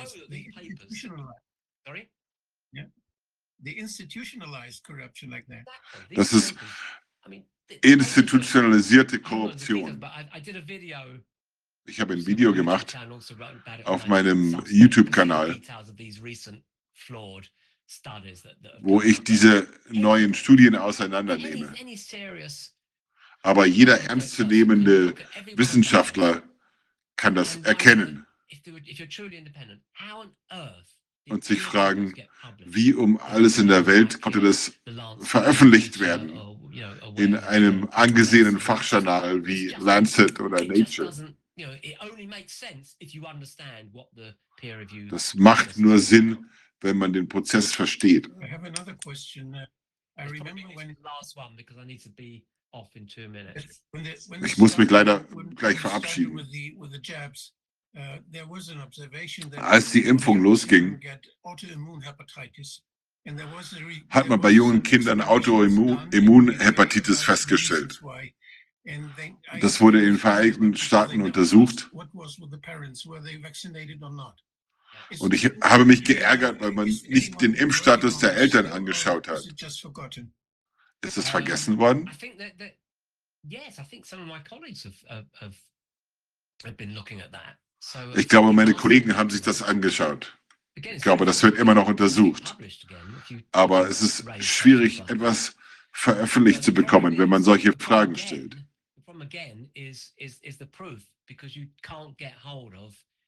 Das Problem ist die Beweise, weil man nicht an unabhängig bestätigten Daten kommen kann, was den Impfstatus der Eltern angeht. Es waren mehr als 1000 Kinder betroffen. I insist talking about that too. Yeah. Ich bestehe darauf, das nicht ruhen zu lassen. Das ist so korrupt, I'm- das ist schrecklich. Aber be ich freue mich auf Ihren uh, Artikel. papers, and I think we really have to be aware of what's going on. It's great that you point out all these, Wir müssen uh, wissen, was da vor sich geht. uh, Diese Entwicklungen müssen is aufgehalten werden. Der, die ernsthafte Wissenschaft scheint auf Substack stattzufinden. almost completely blocks any any posts that have a link to Substack. So you you have to. Twitter X sperrt die Links zu Substack. Wenn man auf Substack verlinkt, auch wenn man eine Million Follower hat, dann wird das nicht gesehen werden. Sie müssen wirklich verzweifelt sein. Okay, thanks so much for the update. Thank you. Vielen Dank für die, den Update. Ja, jetzt gucke ich mal, ob unser nächster Gast da ist. Ähm kann vielleicht, kann vielleicht diese, diese kurze Unterbrechung oder Pause schnell nutzen. Also nochmal darauf hinzuweisen, es gibt einen, einen wunderbaren Film äh, von Oval Media zum Thema jetzt, ja, Corona überhaupt. Corona.film der bei Uva Media zu sehen ist. Das sind inzwischen vier, das sind vier Folgen, die da veröffentlicht wurden. Und die sind nur noch bis zum 8. Februar dort zu sehen. Und ich finde den, die Dokumentation, ich hatte das, die Ehre, da auch mal ein bisschen mitzuwirken. Aber ich finde die, die, die, auch der Schnitt und was dort alles gezeigt wird, das macht das Verständnis dieser Prozesse, die wir erlebt haben die letzten Jahre, sehr, sehr einfach. Und ich bin, bin sehr froh, dass es diesen Film gibt und wäre sehr traurig, wenn der nicht weiterhin zu sehen bleibt. Also ich setze mich dafür ein, dass diese gute, sehr gute Dokumentation auch weiterhin zu sehen ist. Das hat sehr viel Arbeit gekostet, sehr viel Geld gekostet und das ist, die ist unheimlich wertvoll. Also bitte versuchen Sie, diesen Film noch irgendwie zu kriegen bis zum 8. Februar, aber Oval Media ist ja noch zu sehen. Mhm. Ähm, okay, ja, ähm, die, ähm, jetzt unser nächster Gast. Ähm, die, hallo, ich glaube, jetzt war sie gerade zu sehen und ist wieder verschwunden weiß nicht genau. Ah ja, jetzt. Hallo. Hallo. Ja, unser nächster Gast ist die Ärztin äh, Dr. Monika Young. Und ähm, es gibt eine neue Entwicklung in wieder eine ja, juristisch, wie will man sagen, doch bemerkenswerte Entwicklung an der, an der Maskenfront. Ähm, ich würde, genau, vielleicht, äh, ja, ich freue mich auf das Update. Oder freue mich auch nicht, weil es ist irgendwie ja auch nicht ganz so erfreulich. Ist, ist still. Ist noch, kann nichts hören. Vielen Dank für die Einladung und äh, vielen Dank auch für diese ganze Aufklärungsarbeit. Ohne Corona-Ausschuss wären die letzten vier Jahre nicht denkbar gewesen und wäre auch diese ganze Aufklärung nicht denkbar gewesen. Es ist einfach super wichtig, die Öffentlichkeit zu erreichen und zu informieren. Und deswegen auch vielen Dank für die Einladung heute. Ich war ja vor einem Jahr schon äh, zweimal im Corona-Ausschuss. Da ging es auch um meinen Maskenfall und überhaupt den Maskenfall.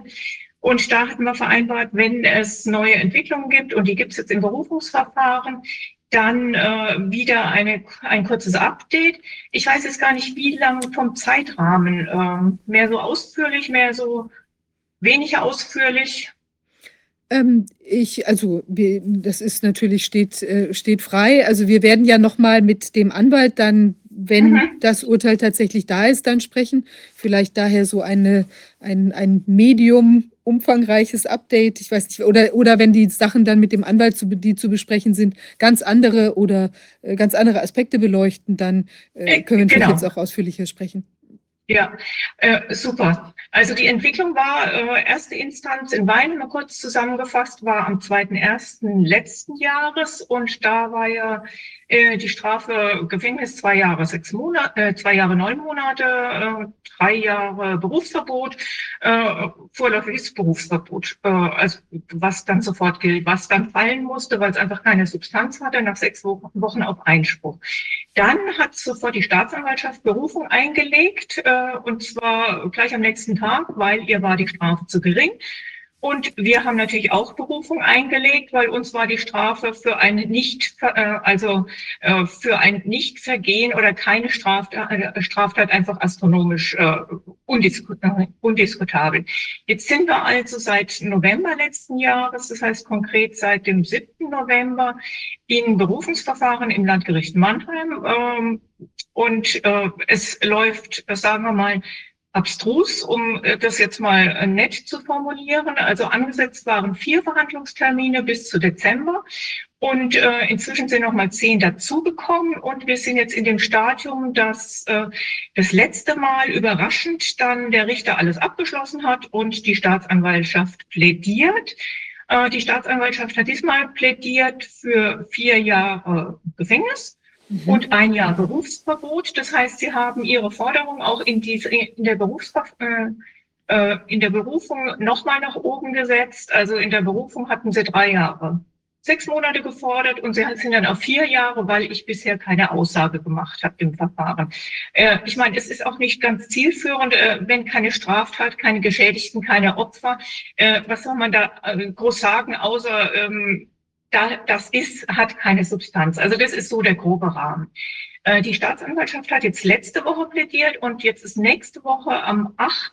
Februar äh, ist dann, sind die Plädoyers der Verteidigung und dann ist entweder, weiß man nicht so genau, Urteilsspruch oder äh, am 20.02. nochmal. Der Richter hat jetzt auch nochmal ein paar Termine rausgehauen. Ob das jetzt irgendwie vorbeugend ist oder abschreckend, weiß man nicht so genau. Also das ist erstmal so Stand der Dinge. Mhm. Äh, und äh, an sich war ja die Idee, in Berufung zu gehen, gehen, weil die Berufungsinstanz ist eigentlich eine Tatsacheninstanz und eine Beweisinstanz. Äh, aber es läuft äh, identisch mit dem Verfahren äh, der ersten Instanz. Das heißt, äh, einfach quasi nur auf lang und teuer und endlose, nicht zielführende Termine gestreckt. Also da gibt es bisher keinen großen Unterschied, äh, außer dass es sehr lange, sehr in die Länge gezogen ist und dass es Kuriositäten ohne Ende gibt. Also um es jetzt mal nett äh, auszudrücken. Äh, es geht ja um Maskenatteste in äh, einer modellierten geschätzten Zahl. Äh, das heißt, es gibt keine schriftlichen Beweise, es gibt keine, äh, also keine Originale.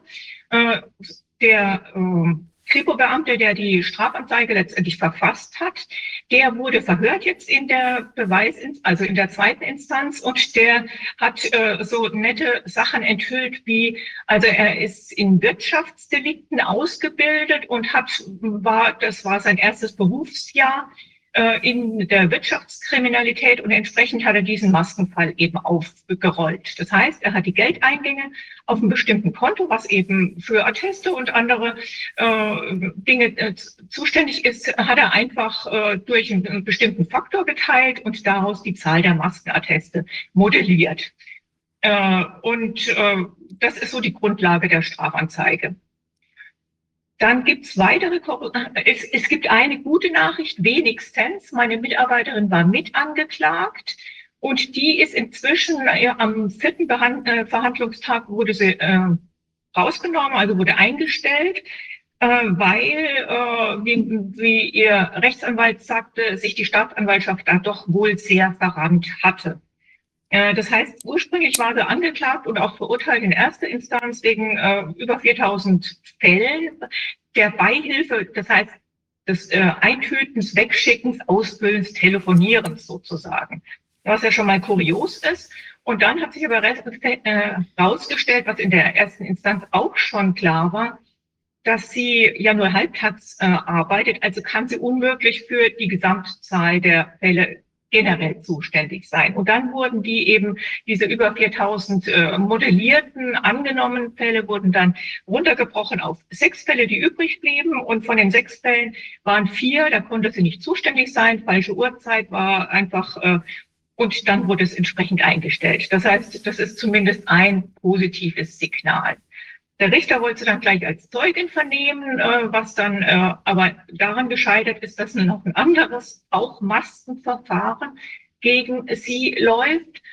Und äh, das ist einfach unsäglich. Da jetzt immer, gerade haben wir ja gehört, äh, mit den äh, Spritzenschäden, mit äh, diesen ganzen un unglaublichen Verbrechen, die laufen, dass die Staatsanwaltschaft und auch die Gerichte sich da noch mit der Verfolgung von äh, Masken, äh, Befreiungsattesten und Bescheinigungen äh, verlustieren und wirklich aus, äh, ausleben. Also gerade heute hat wieder eine Patientin angerufen, sie wurde heute vom Amtsgericht Weinheim verurteilt zu, ich weiß nicht wie viel Tagessätzen, wegen Maskenbefreiungsattest. Das ist einfach unglaublich. äh, Das sind äh, Taten äh, oder Nicht-Taten, genauer gesagt, die vor vier Jahren waren oder vor drei Jahren, die nicht relevant sind. Die, kann, die haben überhaupt äh, keinen Raum mehr in der Gesellschaft. Es gibt keine Geschädigten, es gibt nur profitierende Menschen, die nämlich bei denen Schaden verhindert wurde. Das heißt, die, wo einfach die bekannten Maskenschäden verhindert wurden, indem sie eben keine Maske getragen haben. Und äh, ja, so ein paar Kuriositäten jetzt aus äh, diesem wirklich in Kaugummi-Form in die Länge gezogenen Verfahren. Äh, also es, es gab mehrere Tage, wo mittags drei, vier, viereinhalb Stunden Verhandlungspause einfach war. Und dann nach den drei, vier, viereinhalb Stunden Verhandlungspause wurde nochmal zehn Minuten kurz verhandelt, äh, beziehungsweise nicht verhandelt. Äh, und das war's dann. Also äh, es gibt äh, gibt zwar ganz viele Verhandlungstermine, äh, aber es ist nicht wirklich aus meiner Sicht, also subjektiv, das ist jetzt keine Rechtseinschätzung, sondern ich kann es ja nur als subjektiv äh, betrachten, ist nicht wirklich verhandelt worden. Äh, zwei, die ersten zwei Tage wurden die Kripo-Beamten und die Polizeibeamten der Durchsuchung angehört. Und äh, das war es dann an Zeugenaussagen, äh, die erfolgreich verhört oder angehört wurden. Und danach hat der Richter schon gesagt, die Beweisaufnahme, das jetzt weiß er genug, also alles andere ist nicht mehr relevant. Was ich ja schon mal kurios fand, weil es geht ja schon um Beweiserhebung und wenn man jemand verurteilen will äh, für Gefängnis vor allem, dann sollte man sich ja sicher sein, dass da auch überhaupt eine Straftat vorlag. Äh, dann gab es äh, mit der Öffentlichkeit Riesenprobleme. Also die wird weiterhin ausgeschlossen in größeren Teilen, indem es einfach äh, Zugangsmethoden gibt mit Pass Personalausweis einscannen, Metalldetektor, körperlich abtatschen und zwar jedes Mal, wenn man reingeht, am Anfang sogar draußen nochmal vor Gericht, also zweimal und es schreckt natürlich viele ab, die dann nicht das alles über sich ergehen lassen wollen und vor allem nicht mehrfach am Tag. Mhm. Äh, dann wird Öffentlichkeit auch massiv ausgeschlossen, dadurch, dass man keinerlei äh, Handy, elektronische Geräte mit reinnehmen kann, aber es kaum Schließfächer gibt. Also es gibt 24 Schließfächer äh, anscheinend in dem gesamten Gerichtsgebäude. Und wenn dann im Saal so 80 Sätze, äh, Plätze sind, ähm, dann kann man sich ausrechnen, es gibt drei oder vier Säle unten im Erdgeschoss. Das funktioniert nicht. Also äh, da wird äh, aktiv äh, Öffentlichkeit auch ausgeschlossen. Und deswegen ist es so wichtig, dass eben gerade erst recht an die Öffentlichkeit zu bringen, was da passiert. Dann äh, Befangenheitsanträge äh, insgesamt äh, 10 bis 15 insgesamt bis jetzt. Auch von denen erfährt die Öffentlichkeit allermeistens nichts, was daraus geworden ist, ob die angenommen, nicht, ob darüber geredet wurde. Das wird äh, öffentlich in den äh, Verhandlungen in fast nicht kommuniziert. Äh, ist mir nicht so aufgefallen, aber äh, das sagen äh, Prozessbeobachter. Dann eine Schöffin hat sich relativ am Anfang rausgestellt, arbeitet für Phoenix Europe, das heißt äh, im Finanzmanagement des Konzerns, die handeln äh, medizinischen Bedarf, der sie nicht kennt und äh, verdienen, haben natürlich immens verdient an Masken und an den ganzen Maßnahmen. Befangenheitsantrag, nein, ist, sie ist nicht befangen aus Sicht des Richters, aus Sicht des Gerichtes, obwohl sie klar ein wirtschaftliches Interesse hat an der ganzen Maskenthematik und das sicher nicht äh, unvoreingenommen sein kann, berufsbedingt, weil einfach Phoenix Europe ja auch ganz, ganz am Anfang ganz strikte Maßnahmen auch für die Mitarbeiter verhängt hat. Äh, dann ähm, gab es äh, den äh, kleinen Skandal mit den Kameras im Saal, äh, dass ein Zuschauer bemängelt hat oder bemerkt, dass sich da Kameras mitbewegen von denen wir nichts wussten und die von hinten auf äh, die Computer äh, zufällig oder nicht, weiß man nicht, der Verteidigung gerichtet waren ähm, kam damit dann raus, dass Sven Lausen, einer meiner äh, wirklich sehr, sehr guten Verteidiger, dann einfach seinen Mantel drüber gehängt hat. Und wenige Minuten, also es waren keine drei Minuten später, kam ein Polizeibeamter oder ein Justizbeamter und hat äh, eben, er hat nichts mehr gesehen, also kam und hat das Ding abgehängt. Äh, wurde dann zur Sprache gebracht, wurde abgestellt, aber ich meine, äh, der Kommentar des Verteidigers war nur, wir wünschen uns ja seit ewig Aufnahmen äh, von den Prozessen, aber bitte keine Geheimaufnahmen, sondern Aufnahmen, von denen alle wissen und wo man dann eben nachvollziehen kann, was passiert. Äh, dann gab es dieses Selbstleseverfahren mit 500, also das heißt 530 Seiten, äh, die einfach die Chefinnen durchlesen sollten bis zwei Tage später. Und die eine Chefin, da, da kam es überhaupt raus, hat das vielleicht, weiß man nicht, bei der Arbeit durchgelesen das, äh, und hat dann von ihrer Arbeitsmail zurückgeantwortet. Dadurch kam es überhaupt raus. Naja, und ähm, es gibt keine Originale von diesen angeblichen Gesundheitszeugnissen, äh, die ja einfach nur Bescheinigungen waren. Ähm, es gibt keine Aufklärung des Sachverhaltes. Ähm, es ist eigentlich eine Tatsacheninstanz, was soll man sagen? Aber ähm, von den Beweisanträgen an, an die 15, 16 Beweisanträge der meiner Verteidigung wurden 100 Prozent abgelehnt. Also jeder Beweisantrag, egal welche Richtung, ob es zu, äh, sind das überhaupt Gesundheitszeugnisse, ob es zu, was machen die Masken, ob es zu, äh, wie ist der Satz formuliert, der da drin steht, hat es überhaupt irgendetwas von Gesundheitszeugnis oder Stellungnahme? Also äh, egal wie alle Beweisanträge wurden abgelehnt. Dann kam auch im Rahmen des äh, Prozesses raus, dass der anzeigende Kammeranwalt ist äh, gleich, gleichzeitig leitender Oberstaatsanwalt in Karlsruhe, was man sich ja so als Laie, also äh, habe ich mir gedacht, kann so nicht sein. Ähm, aber ja, die Ärztekammer Nordbaden, ich weiß es nicht, wie, es bei anderen ist, hat äh, zwei leitende Oberstaatsanwälte als Kammeranwälte. Wie lange, weiß ich noch nicht. Äh, aber auf jeden Fall äh, diese ganzen fraglichen ähm, äh, Sachverhalte be begaben sich ja 2020, 2021 und da war dieser Kammeranwalt eben der leitende Oberstaatsanwalt schon zuständig. Ähm, äh, spricht auch nicht so ganz für äh, Unabhängigkeit, weil die Ärztekammer ja normalerweise eine Vertretung der Ärzteschaft sein sollte und nicht äh, von einer weisungsgebundenen Staatsanwaltschaft mitgelenkt, gesteuert, beeinflusst, was auch immer werden sollte. Also ist kurios. Derjenige war auch derjenige, der mich angezeigt hat äh, und bekam dann erste Mal äh, von der Staatsanwältin der zuständigen Mannheim ein wirklich gutes Schreiben, anderthalb Seiten zurück. Sie sieht da keinerlei Grund, äh, Ermittlungen zu erheben, weil kein Anfangsverdacht, weil kein Straftat, kein Verdacht auf Straftat und so. Äh, dann wurde sie sehr schnell zurückgerufen und aus dem Grund hatten wir äh, im Selbstladeverfahren die beiden vorgeladen und äh, auch die Verhör, äh, sie sind dann beide erschienen. Nach ein bisschen hin und her hatten beide eine Aussagegenehmigung der entsprechenden zuständigen Stellen und äh, hatten, haben aber beide nicht ausgesagt, weil der Richter gesagt hat, äh, es gibt keinen Zusammenhang und keinen Anlass, diese beiden äh, Zeugen zu vernehmen. Das heißt, sie waren anwesend und sind dann wieder ohne ein Wort zu sagen, also ohne ein, Wort gefragt zu werden, sind sie wieder entlassen worden. Äh, der leitende Oberstaatsanwalt, der Herr Kremmelmeier, äh, der war auch sehr kurios oder der war dann im Raum als Zeuge und hat sich dann äh, in einer kurzen Besprechungspause des Gerichtes einfach vor, habe ich nicht mitgekriegt haben, hat mir die Öffentlichkeit äh, erzählt, weil wir auch draußen waren, hat sich dann ungeniert mit dem Staatsanwaltschaft aus, äh, mit dem anwesenden Staatsanwalt ausgetauscht und wohl Papiere gezeigt oder ausgetauscht, war es auch immer äh, als Zeuge.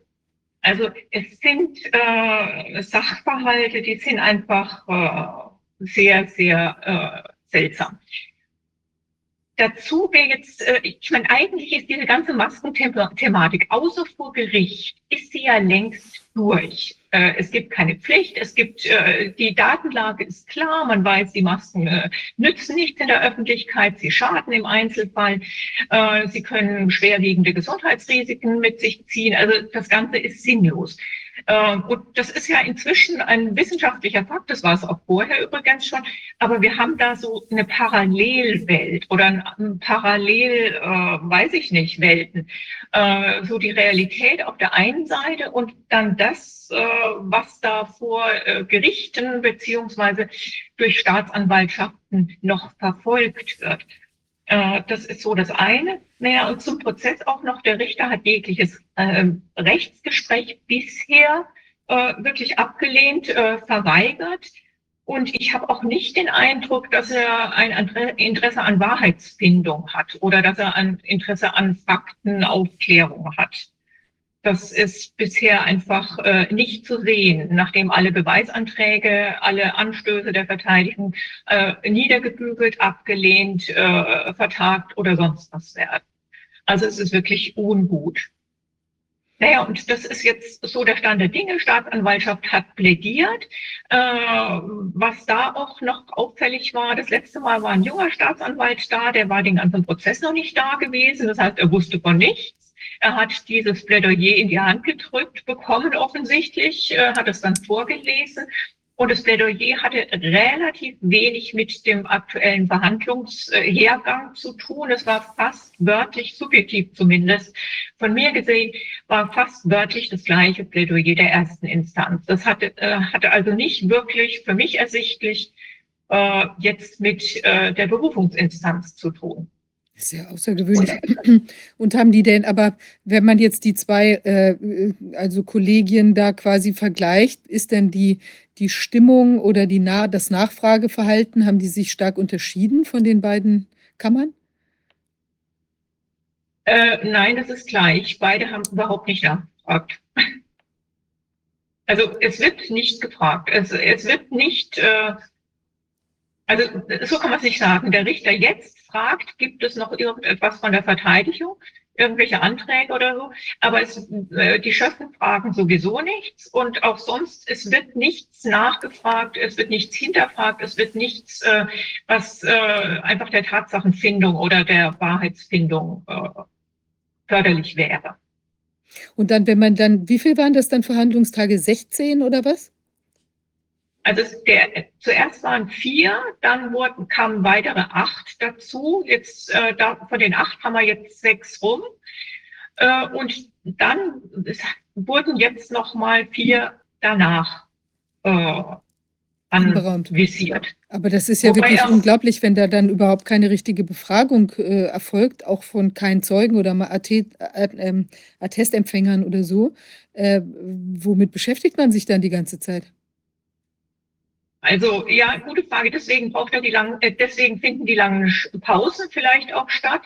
Und äh, ganz viel ist eben Befangenheitsanträge äh, und ganz viel ist auch Beweisanträge vorlesen, fassen, beraten, ablehnen. Also es ist äh, eigentlich, es hat so ein bisschen was von Geisterschiff oder Geisterprozess. Mhm. Also so. Mhm. Und der unterscheidet unterscheidet sich wahrscheinlich auch von anderen Prozessen, die so die Rechtsanwälte da bislang erlebt haben. Ja, es scheint ja sehr wenig, äh, also sehr wenig ähm, Substanz ja. dahinter zu sein, sondern eher sich an Formalien aufzuhalten. Äh, richtig, richtig. Also die sind alle recht äh, erstaunt bis, äh, sowas habe ich noch nie erlebt, äh, wurde auch in, in der Verhandlung schon gesagt. mhm. Also ich erkenne da keinen Rechtswillen. Ich weiß jetzt nicht, ob es diesen Wort überhaupt gibt, aber ich erkenne da keinen äh, Willen von Seiten äh, Richter oder auch Schöffinnen, äh, einfach die Sache aufzuklären. Weil ich meine, der Hintergrund ist für die, die nicht so tief in der Maskenattest-Affäre äh, äh, oder im Hergang sind, ist ja, dass witzigerweise dieser äh, Paragraph 278 Strafgesetzbuch, der geht ja witzigerweise, äh, der ist uralt, 18 irgendwas, ja. Und äh, der wurde dann irgendwann nachgearbeitet, jetzt in der Corona-Zeit, weil man gemerkt hat, dass man äh, den nicht benutzen kann, um effektiv Masken, äh, die sogenannten Maskenattest äh, vergehen, also die man ja zu Vergehen machen wollte, äh, verfolgen konnte. Und bei mir sind alle, das heißt, der Paragraph wurde verändert, äh, adaptiert und bei mir sind alle angeklagten Fälle eben vor dieser Zeit. Man hat dann, damals war vor der Zeit, war eben zur Vorlage bei Behörden und bei Versicherungen und äh, da ging es um äh, Geldnachteile. Also da ging es um Erschleichen von Pensionen, von Krankentagegeld, von Rentenversicherungen und sowas. Also wo ein Schaden entsteht, ein materieller Schaden, wo äh, ein Attest dazu führt. Und 2021 wurde der dann verändert, äh, dass es eben nicht mehr zur Vorlage gilt. Aber das äh, ist für meinen äh, Maskenfall irrelevant, weil alle Angeklagten äh, sogenannten äh, Fälle eben vorher sind. Also es ist auch so eine konstruierte Geschichte überhaupt, so ein Konstrukt, dass man überhaupt äh, diese, äh, ja, ich meine, jemand kann äh, die konnte die Maske nicht vertragen, ist umgefallen, hat Beschwerden gekriegt, dann hat er einen Attest bekommen. Äh, das ist ein normaler Vorgang. Das ist Schutz des Menschen, das ist Vorsorge, das ist Vermeiden von Schlimmem, von, von Schaden. Also es ist eine normale ärztliche Tätigkeit. Es ist auch eine Pflicht. Zuerst nicht schaden und äh, den Schaden vermeiden. Das ist schon erstaunlich, weil wir ja auch eine sehr unterschiedliche Handhabung dieser ganzen Maskenfälle sehen. Also das Mhm. ist ja dieses scheint ja hier wirklich ein Extremfall zu sein an Verstockung oder an jedenfalls nicht, äh, auch kein, ja, vielleicht Aufklärungswille, kein ernsthafter Aufklärungswille. So wirkt es ja. Und ich meine, diese ganzen vielen Termine, die machen ja auch äh, schlechte Stimmung, weil da muss man ja immer durch die ganze Republik dahin fahren, äh, vermutlich, Mhm. um dann auch für die Anwälte und so weiter und dann da mm, letztlich inhaltsleeren äh, Sitzungen beizuwohnen, so wie, wie das sich jetzt darstellt, ja. Ja, ja, richtig. Also es ist unerfreulich. Das passt ein bisschen zu dem, was wir im vorigen Gespräch dann gehört haben, dass man versucht, äh, so lange wie möglich das Ganze unentschieden zu lassen, widersprüchlich zu lassen, nicht zu klären, damit man einfach so weitermachen kann. Und äh, wenn jetzt hier Urteile gesprochen würden und äh, wenn sie jetzt freigesprochen werden, weil sie nichts Falsches gemacht haben, dann hätte das ja hätte das ja wahrscheinlich noch mehr Bewegung in der Bevölkerung als Pro- also Protest zur Folge und den will man natürlich vermeiden. Man will Menschen einschüchtern, dass sie keine Fragen stellen.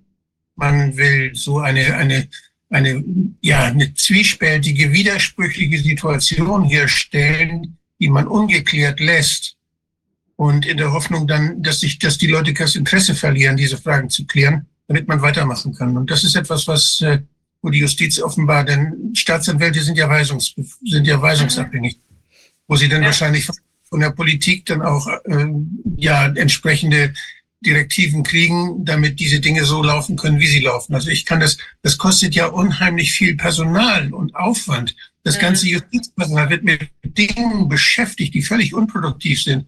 Solche Ja. Fälle lassen sich durch eine Beweisaufnahme doch schnell lösen. Das kann man doch, kann man sagen, was war das berechtigt, kann man die, die Rechtslage klären. Aber diese ganzen Formalitäten und dann, wenn Sie dann noch erzählen, dass Sie jedes Mal so lange Stunden Pausen machen, ich kann mir so richtig vorstellen in der Kantine des Gerichts, wie das da abgeht. Also ich, ich es ist Wahnsinn. Das ist also das ist juristische Sesselfurzerei. Tut mir leid. Also das ist eine Sache, die, die ist, das ist fürchterlich. Das kann ich, und das Ganze wird aus Steuergeldern bezahlt.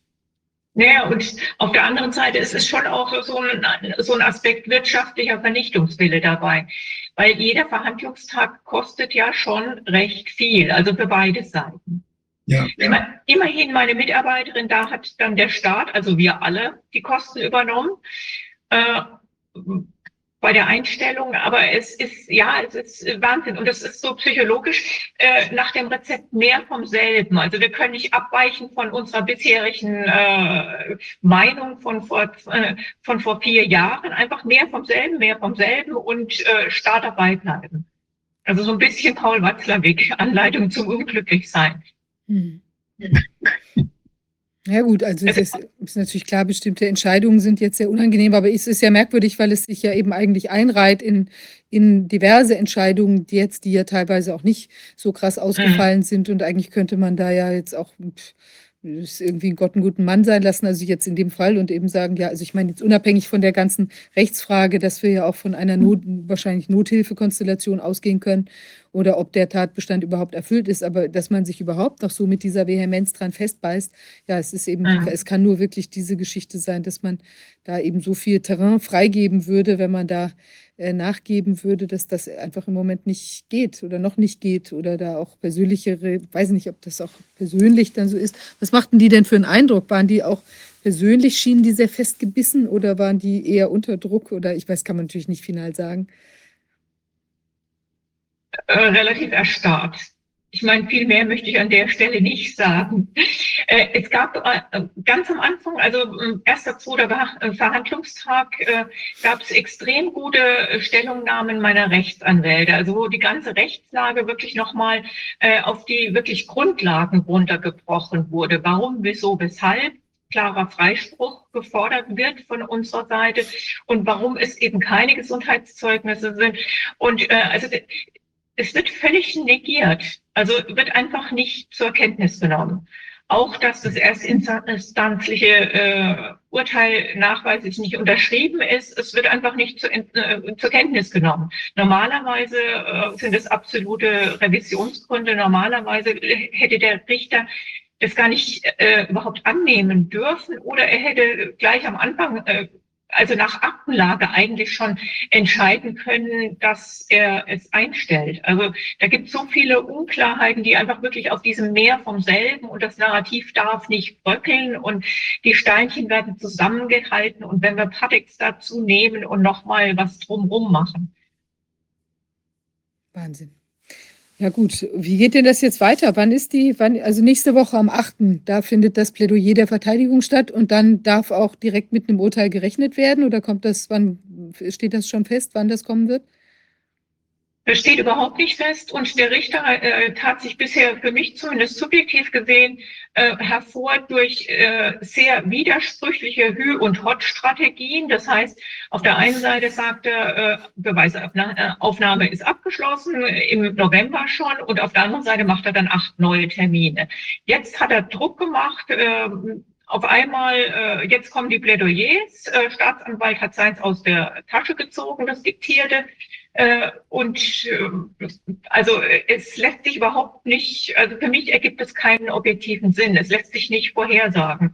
Äh, jetzt hat er ja wieder vier weitere Termine aus der Tasche gezogen, aber die Plädoyers sind schon, Staatsanwaltschaft hat plädiert, die Verteidiger werden plädieren das nächste Mal. Also ähm, ja. Mhm. Rätselhaft. Mhm. Ja, also, Also solche- ja, Gibt es da einen Austausch? Ich habe das ja eben etwas verallgemeinert, meine, meine Kritik. Äh, Gibt es da ja Austausch zwischen, zwischen Ihnen und zwischen anderen ähnlich gelagerten Fällen? Läuft das in anderen Gerichten auch so? Oder ist es hier ein, ein, ein, ein Sonderfall? Also ich äh, bin so indirekt in, in Kontakt mit Kollegen. Nein, es, also der normale Gang, äh, bei, also was heißt normal, ist da gar nichts bei den Maskenfällen. Aber die häufigere Variante ist, dass endlos viele Patienten beigezerrt werden als Zeugen und verhört. Und bei uns, äh, also bei mir in dem Fall gibt es ja weder die Originale noch werden äh, Menschen gehört. Also äh, läuft ganz anders. Dieses in die, in die Länge ziehen, endlos Termine, scheint eine Gemeinsamkeit zu sein. Ähm, aber ansonsten, Und um wie viele Atteste geht es nochmal? Das sind jetzt hier mehr als in den anderen Fällen, oder? äh, ja, also wie gesagt, diese modellierten, geschätzten, aus den Geldeingängen runtergebrochenen, äh, hatte der ähm, Kripo-Beamte original mal gesagt 4273, so plus minus, also über 4000.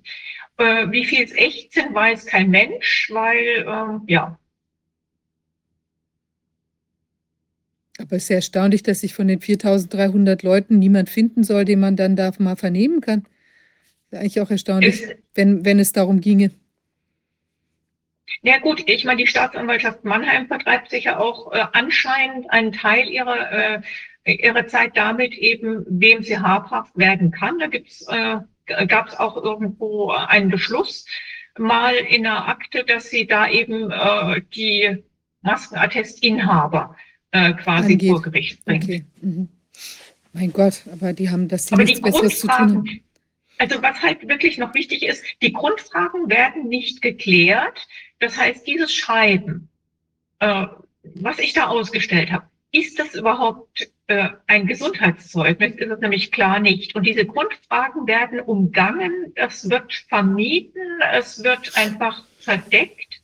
Und ich meine, das wäre ja das allererste, dass man das mal hinterfragt oder Absolut. beleuchtet.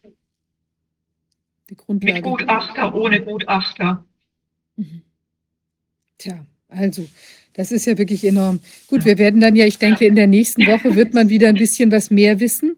Und dann werden Genau. wir nach dem Urteil noch mehr wissen, was da, was da ist. Also dann sollten wir Ja. uns die Sache auf jeden Fall nochmal genau anschauen, was sich dann da vielleicht, wer weiß, es kann ja auch sein, äh, dass äh, plötzlich die Einsicht kommt, äh, wenn jetzt irgendwie nochmal gut plädiert wird, dass dann die ganze Sache auch irgendwie ad acta gelegt wird. Aber das weiß man natürlich nicht. Ja, es kann natürlich sein, dass Genau. liegt ja so, dass wenn es genügend Revisionsgründe gibt, dann, also dann, dass wenn es noch weiter dann eben die Länge gezogen werden kann und noch länger gehen kann, das Ganze, wenn man da so viele Verfahrensprobleme dann erzeugt, dann äh, ist das ja doch wahrscheinlich ein Grund. Oder ich weiß nicht, wie, wie Sie das, äh, wie Sie das jetzt bewerten. Ja, Also an sich Revisionsgründe hat äh, der Richter äh, schon genug geboten. Hm. Das reicht. ja. Aber Genau. weiß man ja auch nicht, vielleicht ist das ja auch sogar Trick 17, wenn ich nicht final entscheiden möchte, da mache ich eben lauter so Problemzonen, wo dann schon klar ist, dass die Leute in Revision gehen und dann geht das schließlich an wieder noch mal eins nach oben, kommt wieder nach unten, zieht sich noch eine Weile hin, man hat es irgendwie Mhm. auch hingeschleppt und dann ist, kommt irgendwann die Entscheidung, wenn schon wirklich gar kein Hahn mehr danach kräht, ja. Mhm. Also jetzt mal Verschwörungstheoretiker. Und also wenn ich, wenn ich jetzt, wenn ich jetzt die Regierung mir vorstelle, die ja Einfluss nimmt auf die Staatsanwaltschaften und die ein Interesse daran hat, dass ihre Maßnahmen und ihre ganzen Käufe und ihre Anordnungen möglichst nicht so früh zur Diskussion gestellt werden, dann hat die Regierung natürlich ein Rieseninteresse daran, dass hier keine für sie belastenden Urteile dann dabei herauskommen. Und in der Sache her kann sie das wohl nicht könnte sie das nicht schaffen. Also kann sie nur darauf arbeiten, dass sie Zeit gewinnt bis zur nächsten Wahl oder bis weiß nicht wann, bis die denn nicht mehr da sind oder bis diese wirtschaftlichen Dinge dann, äh, dass die Lobby da ihr Erfolg gehabt hat. Die wollen ja, dass das weitergeht. Die wollen ja weiterhin diese, diese, diese Angst machen und wollen weiterhin die Menschen gehorsam halten durch die Angst vor solchen Erregern. Und äh, diese die inhaltliche Klärung dieser Frage nützt denn so eine komische so ein Fetzen nützt er was beim Infektionsschutz oder schadet er? Die wird deshalb umgangen und das und wird weiterhin wird diese diese Theorie aufrechterhalten. Man sieht ja zum Teil jetzt in den Supermärkten schon wieder Leute mit den Lacken rumlaufen und einige einige Krankenhäuser haben das ja schon wieder angeordnet, obwohl der Krankenhaushygieniker, der dort verantwortlich ist, wissen müsste, dass die gesamte Literatur sagt, das ist nur in ganz bestimmten Situationen am OP fraglich von Nutzen oder auf, auf einer Isolierstation oder bei akuten Sachen. Also es sind ganz wenige, wenige Indikationen dafür, dass so, so, ein, so ein Ding Schutz bietet. Und äh, das ist alles bekannt, aber es wird offenbar diese Illusion mit aller Kraft aufrechterhalten. Und da stecken natürlich Interessen dahinter. Das Ja. muss man sich klar machen. da können wir jetzt nur spe äh, spekulieren, äh, was genau Ja. dahinter steckt. Aber es geht definitiv um Narrativ und Aufrechterhalten und mehr vom selben. Mhm. Ja. Wahnsinn. Na gut, dann wir halten mal die Daumen, dass sich das vielleicht doch noch zum, zum Positiven wendet. Mm. Und auch dieser ganze ist ja auch ein unglaublicher Zeitfresser, der ja auch äh, immer noch ein Thema ist, ja, also unabhängig von den ganzen anderen Geschichten. Und natürlich hier jetzt auch ernsthaft bedrohlich durch diese äh, enorme äh, Strafe, die da droht und auch die berufsrechtlichen Auswirkungen sind ja auch dann schlecht. Also das ist insofern also wirklich da, ja, wir halten die Daumen, dass das da sich in der nächsten Mhm. Woche positiv entwickelt oder dann eben mit dem Urteil darauf folgenden, dass da auch wirklich das mal jetzt äh, da die Vernunft einkehrt. Ja, Ja, Also vielen Dank für dieses Update. Also ich denke, es ist wirklich wichtig, dass wir die Sachen auch nach außen tragen, dass man das auch mitkriegt, auch wenn es jetzt hier vielleicht einen, äh, aus was für Gründen auch immer irgendwie sich da eine extremen, also warum entwickelt es sich so, wäre ja auch nochmal zu hinterfragen, warum sich es gerade hier so krass mhm. entwickelt. Ähm, und die, diese Verquickung da, die mögliche zu der, von der Chefin ähm, zu dieser Firma, ist ja auch ein bisschen, ja, Fragen aufwerfend, sagen wir so. Ja, also das äh, mhm. natürlich auch was, was näher angeschaut werden sollte. Ja, alles Gute für dann die, die weiteren Schritte und dann ja. hören wir uns wieder, wenn es was Neues gibt dazu. Ja, vielen Dank für die Einladung und es ist wirklich nur die Öffentlichkeit hilft. Es ist wirklich meine Überzeugung. Es ist ja eine öffentliche Verhandlung und es muss einfach auch bekannter werden, was da äh, insgesamt noch passiert. Ja, auf jeden Fall. Also, wer dieses Theater mitmacht, wer dieses Theater mitmacht, oder unterhält, der muss sich schämen in der Öffentlichkeit. Das müssen wir erreichen. Mhm. Ja. Absolut. Vielen Dank. Also. Ja, vielen Dank auch ebenso. Alles Gute dann. Danke. Ebenso. Tschüss. Ja, also ich glaube, das ist wirklich wichtig. Weißt du, Wolfgang, ich hatte dir ja auch einen Artikel geschickt. Es ist ja so, dass es da bei der evangelischen Kirche jetzt ja auch, ähm, zumindest intern, gab es ja Gespräche, irgendwie Corona, die Krise, was bleibt oder wie gehen wir rückblickend damit um? Und da gab es ja auch einen Bischof, der sich geäußert hat, also Mecklen, evangelische Kirche Mecklenburg, ähm, der eben da doch auch ein bisschen Fragen hatte, ob das alles so gut war. Und es gab einen ein äh, Pastor, der im Krankenhaus als Seelsorger arbeitet und sich eben da auch artikuliert hat, dass das in den Krankenhäusern mit den Sterbenden eben wirklich auch nicht gut gelaufen ist, ist ja wohl klar, die dann teilweise da eben nicht mehr die äh, Angehörigen sehen konnten und auch nicht Sakramente empfangen und so weiter. Für Gläubige ist das natürlich auch eine Katastrophe.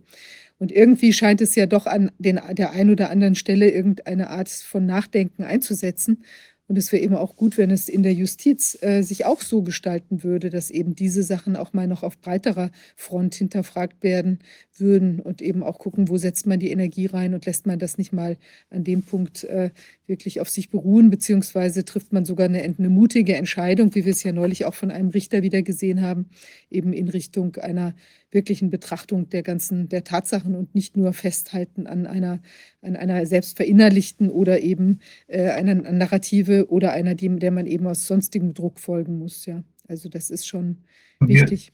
Wir werden, uns werden ja so kleine Häppchen angeboten überall. Tatsächlich berichtet der öffentliche, das öffentliche Fernsehen mal über Schadensfälle.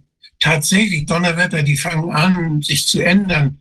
Oder das, oder sie geben irgendwelche Sachen zu, die sie, die sie schon, was wir eben auch gehört haben, in der Wissenschaft wird zugegeben, dass es nicht immer so gut läuft manchmal.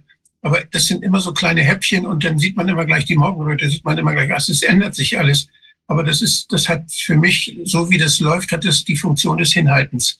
Und dieses auf Zeit spielen. Ich verfolge immer noch die ganze Situation, wie sie im, im Börsenbereich, wie sie, wie sie eben bei den Investoren sich darstellt, womit Geld verdient werden soll. Mhm. Und das ist wirklich so, dass dieses Geschäft, das soll weiterlaufen. Das würde nicht weiterlaufen, wenn alle diese Dinge wahr, wenn, wenn die, wenn die rauskämen. Also das ist, das, man muss diese Motive, diese Interessen, die da eine Rolle spielen und auch unsere Regierungen, die da, die natürlich unheimlich beeinflusst werden von ihren Wirtschafts, von den großen Wirtschaftsunternehmen. Wir haben so viele Public-Private Partnerships auf europäischer, auf deutscher Ebene. Da die nehmen natürlich, nimmt die Lobby ganz starken Einfluss auf die Politik. Welche Themen werden überhaupt diskutiert? In der Politik werden uns Ablenkungsthemen angeboten, wie das häufig geschehen ist schon in der Vergangenheit, über die wir uns dann streiten damit die Dinge, die für die Industrie wichtig sind, für die Leute, die da jetzt die Fäden ziehen für diesen ganzen Mist, dass die weiterlaufen können. Das muss uns klar sein dabei. Und wir dürfen nicht, wir dürfen uns nicht trösten lassen mit irgendwelchen kleinen Häppchen, sondern wir müssen fordern, dass man den Menschen gerecht wird, denen so viel Schaden zugefügt wurde in den letzten Jahren und früher auch schon. Da haben wir es noch nicht so gemerkt. Ja, absolut. Und weißt du, dies mit den kleinen Häppchen, es ist ja auch so, ich meine, wenn die Leute auch teilweise nur noch sporadisch da in den Nachrichten reingucken oder an irgendwelchen anderen Stellen, wo ihnen gerade mal sowas unterkommen könnte, dann kriegen sie das ja vielfach auch gar nicht mit. Wir sind ja wirklich da sehr genau am Gucken. Und wenn einer so einen, so einen Bericht gefunden hat von uns, dann wird er ja gleich überall verteilt, sodass man auch den Eindruck hat, das haben dann vielleicht eben ganz viele Menschen gesehen. Aber das sind natürlich Menschen, die es gesehen haben, die schon selber äh, sich bewusst sind über diese Dinge und über das Narrativ und dann aufmerksam werden. Aber wenn ich da einfach so meine Nachrichten anschaue und das plätschert so dahin, kriege ich es entweder gar nicht mit, weil ich gar nicht so drauf achte, oder ich gucke eben zu einem anderen Zeitpunkt und dann ist es an mir vorbeigelaufen. Ja, die werden ja nicht in Dauerschleife wiederholt. Das ist ja auch sowas. Ja, wird ja dann auch einfach durch Unterrepräsentation ja, unterdrückt. Bin auch durch diese Interviews, die da im Film gezeigt werden, von den Leuten, die ihre Angehörigen verloren haben, oder wo, wo, die, wo die Kinder plötzlich dann am, am Rollstuhl, im Rollstuhl sitzen oder also diese vielen, das sind ja, das sind ja Hunderttausende von Fällen, die wirklich, das sind Leute, so viele Leute gestorben wie noch nie. Eine, das ist eine Übersterblichkeit, die ist, wenn man die von Kuban auch die, die, die Zahlen sieht, das ist so eindeutig. Und das sind jüngere Leute, die gestorben sind, die, die lange leben könnten. Und die sind, durch diese Lüge sind die gekillt worden, sind die umgebracht worden. Und das ist so, dass die Ärzteschaft immer noch nicht noch nicht kritisch zu ihrem Verhalten steht. Und wenn da einzelne Ärzte mal in der Zeitung sagen, ja, ich impf nicht mehr, ich nenne das ja immer noch impfen, ich impf nicht mehr, weil ich sehe, in meiner Praxis sind immer mehr Schäden. Aber die, die haben damit, fünf, der, dieser Arzt, der das neulich gemacht hat, der hat damit eine halbe Million verdient. Der gibt das Geld nicht zurück, sondern der hat, der, der sagt einfach, ja, das war wohl nicht so, ich mache das auch nicht weiter. Der hat seine halbe Million, hat aber verdient. Und so geht es das, das gibt doch keiner zu. Das ist unheimlich schwierig. Da ist so viel Schuld auf sich geladen worden. Und wir müssen wirklich den Prozess müssen wir am Leben erhalten, dass die Menschen das sehen, damit es nicht nochmal passiert. Denn die wollen jetzt gegen alle möglichen Viren, wollen die das weitermachen. Und es ist dasselbe Geschäft. Und es werden wieder Menschen sterben, wenn wir das mitmachen. Das geht nicht.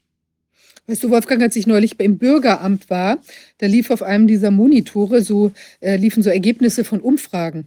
Und da wurde behauptet, dass 80 Prozent der Befragten eben große Hoffnung auf die äh, mRNA-Impfung äh, richten würden. Und das ist natürlich, das mag gekauft sein, ja. Aber es ist, also ich gehe davon aus, dass es auf jeden Fall eine herbeifrisierte äh, Befragung war. Aber es ist ja interessant, dass es auch an solchen Stellen dann auch gesehen werden kann von den Menschen, die da eben auf den Monitor gucken, weil sie da auf ihre Nummer äh, warten, wann sie aufgerufen werden. Ja, es ist eben wirklich eine Dauerbeschallung. Wenn du dir das letzte Ärz deutsche Ärzteblatt anguckst, nur solche Reklame für die kommenden und im, das, das nur positiv, was da kommt und diese neue Technologie überall und lasst uns die Leute, lasst uns denen die Spritzen geben. Das ist eine reine, reines Marketing und dass sich da so ein deutsches Ärzteblatt dafür hergibt da ist auch, ja, da ist wenig Kritik. Also ich finde, es ist entsetzlich. Und es ist wichtig, dass wir weiterhin drüber sprechen, dass wir es nicht einfach so geschehen lassen. Wir machen uns schuldig, wenn wir nicht drüber sprechen.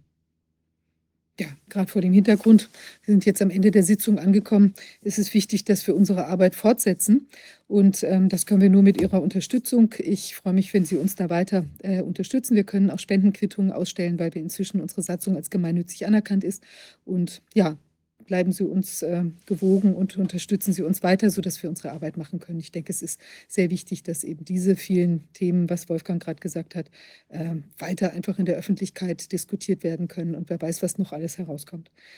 Ja, vielen Dank fürs Zuschauen und wir sehen uns in der nächsten Woche dann wieder. Ich wünsche noch einen ersprießlichen Freitagnachmittag und einen äh, bis Abend und einen schönen, äh, ein schönes Wochenende. Dann bis in der nächsten Woche. Tschüss. Tschüss.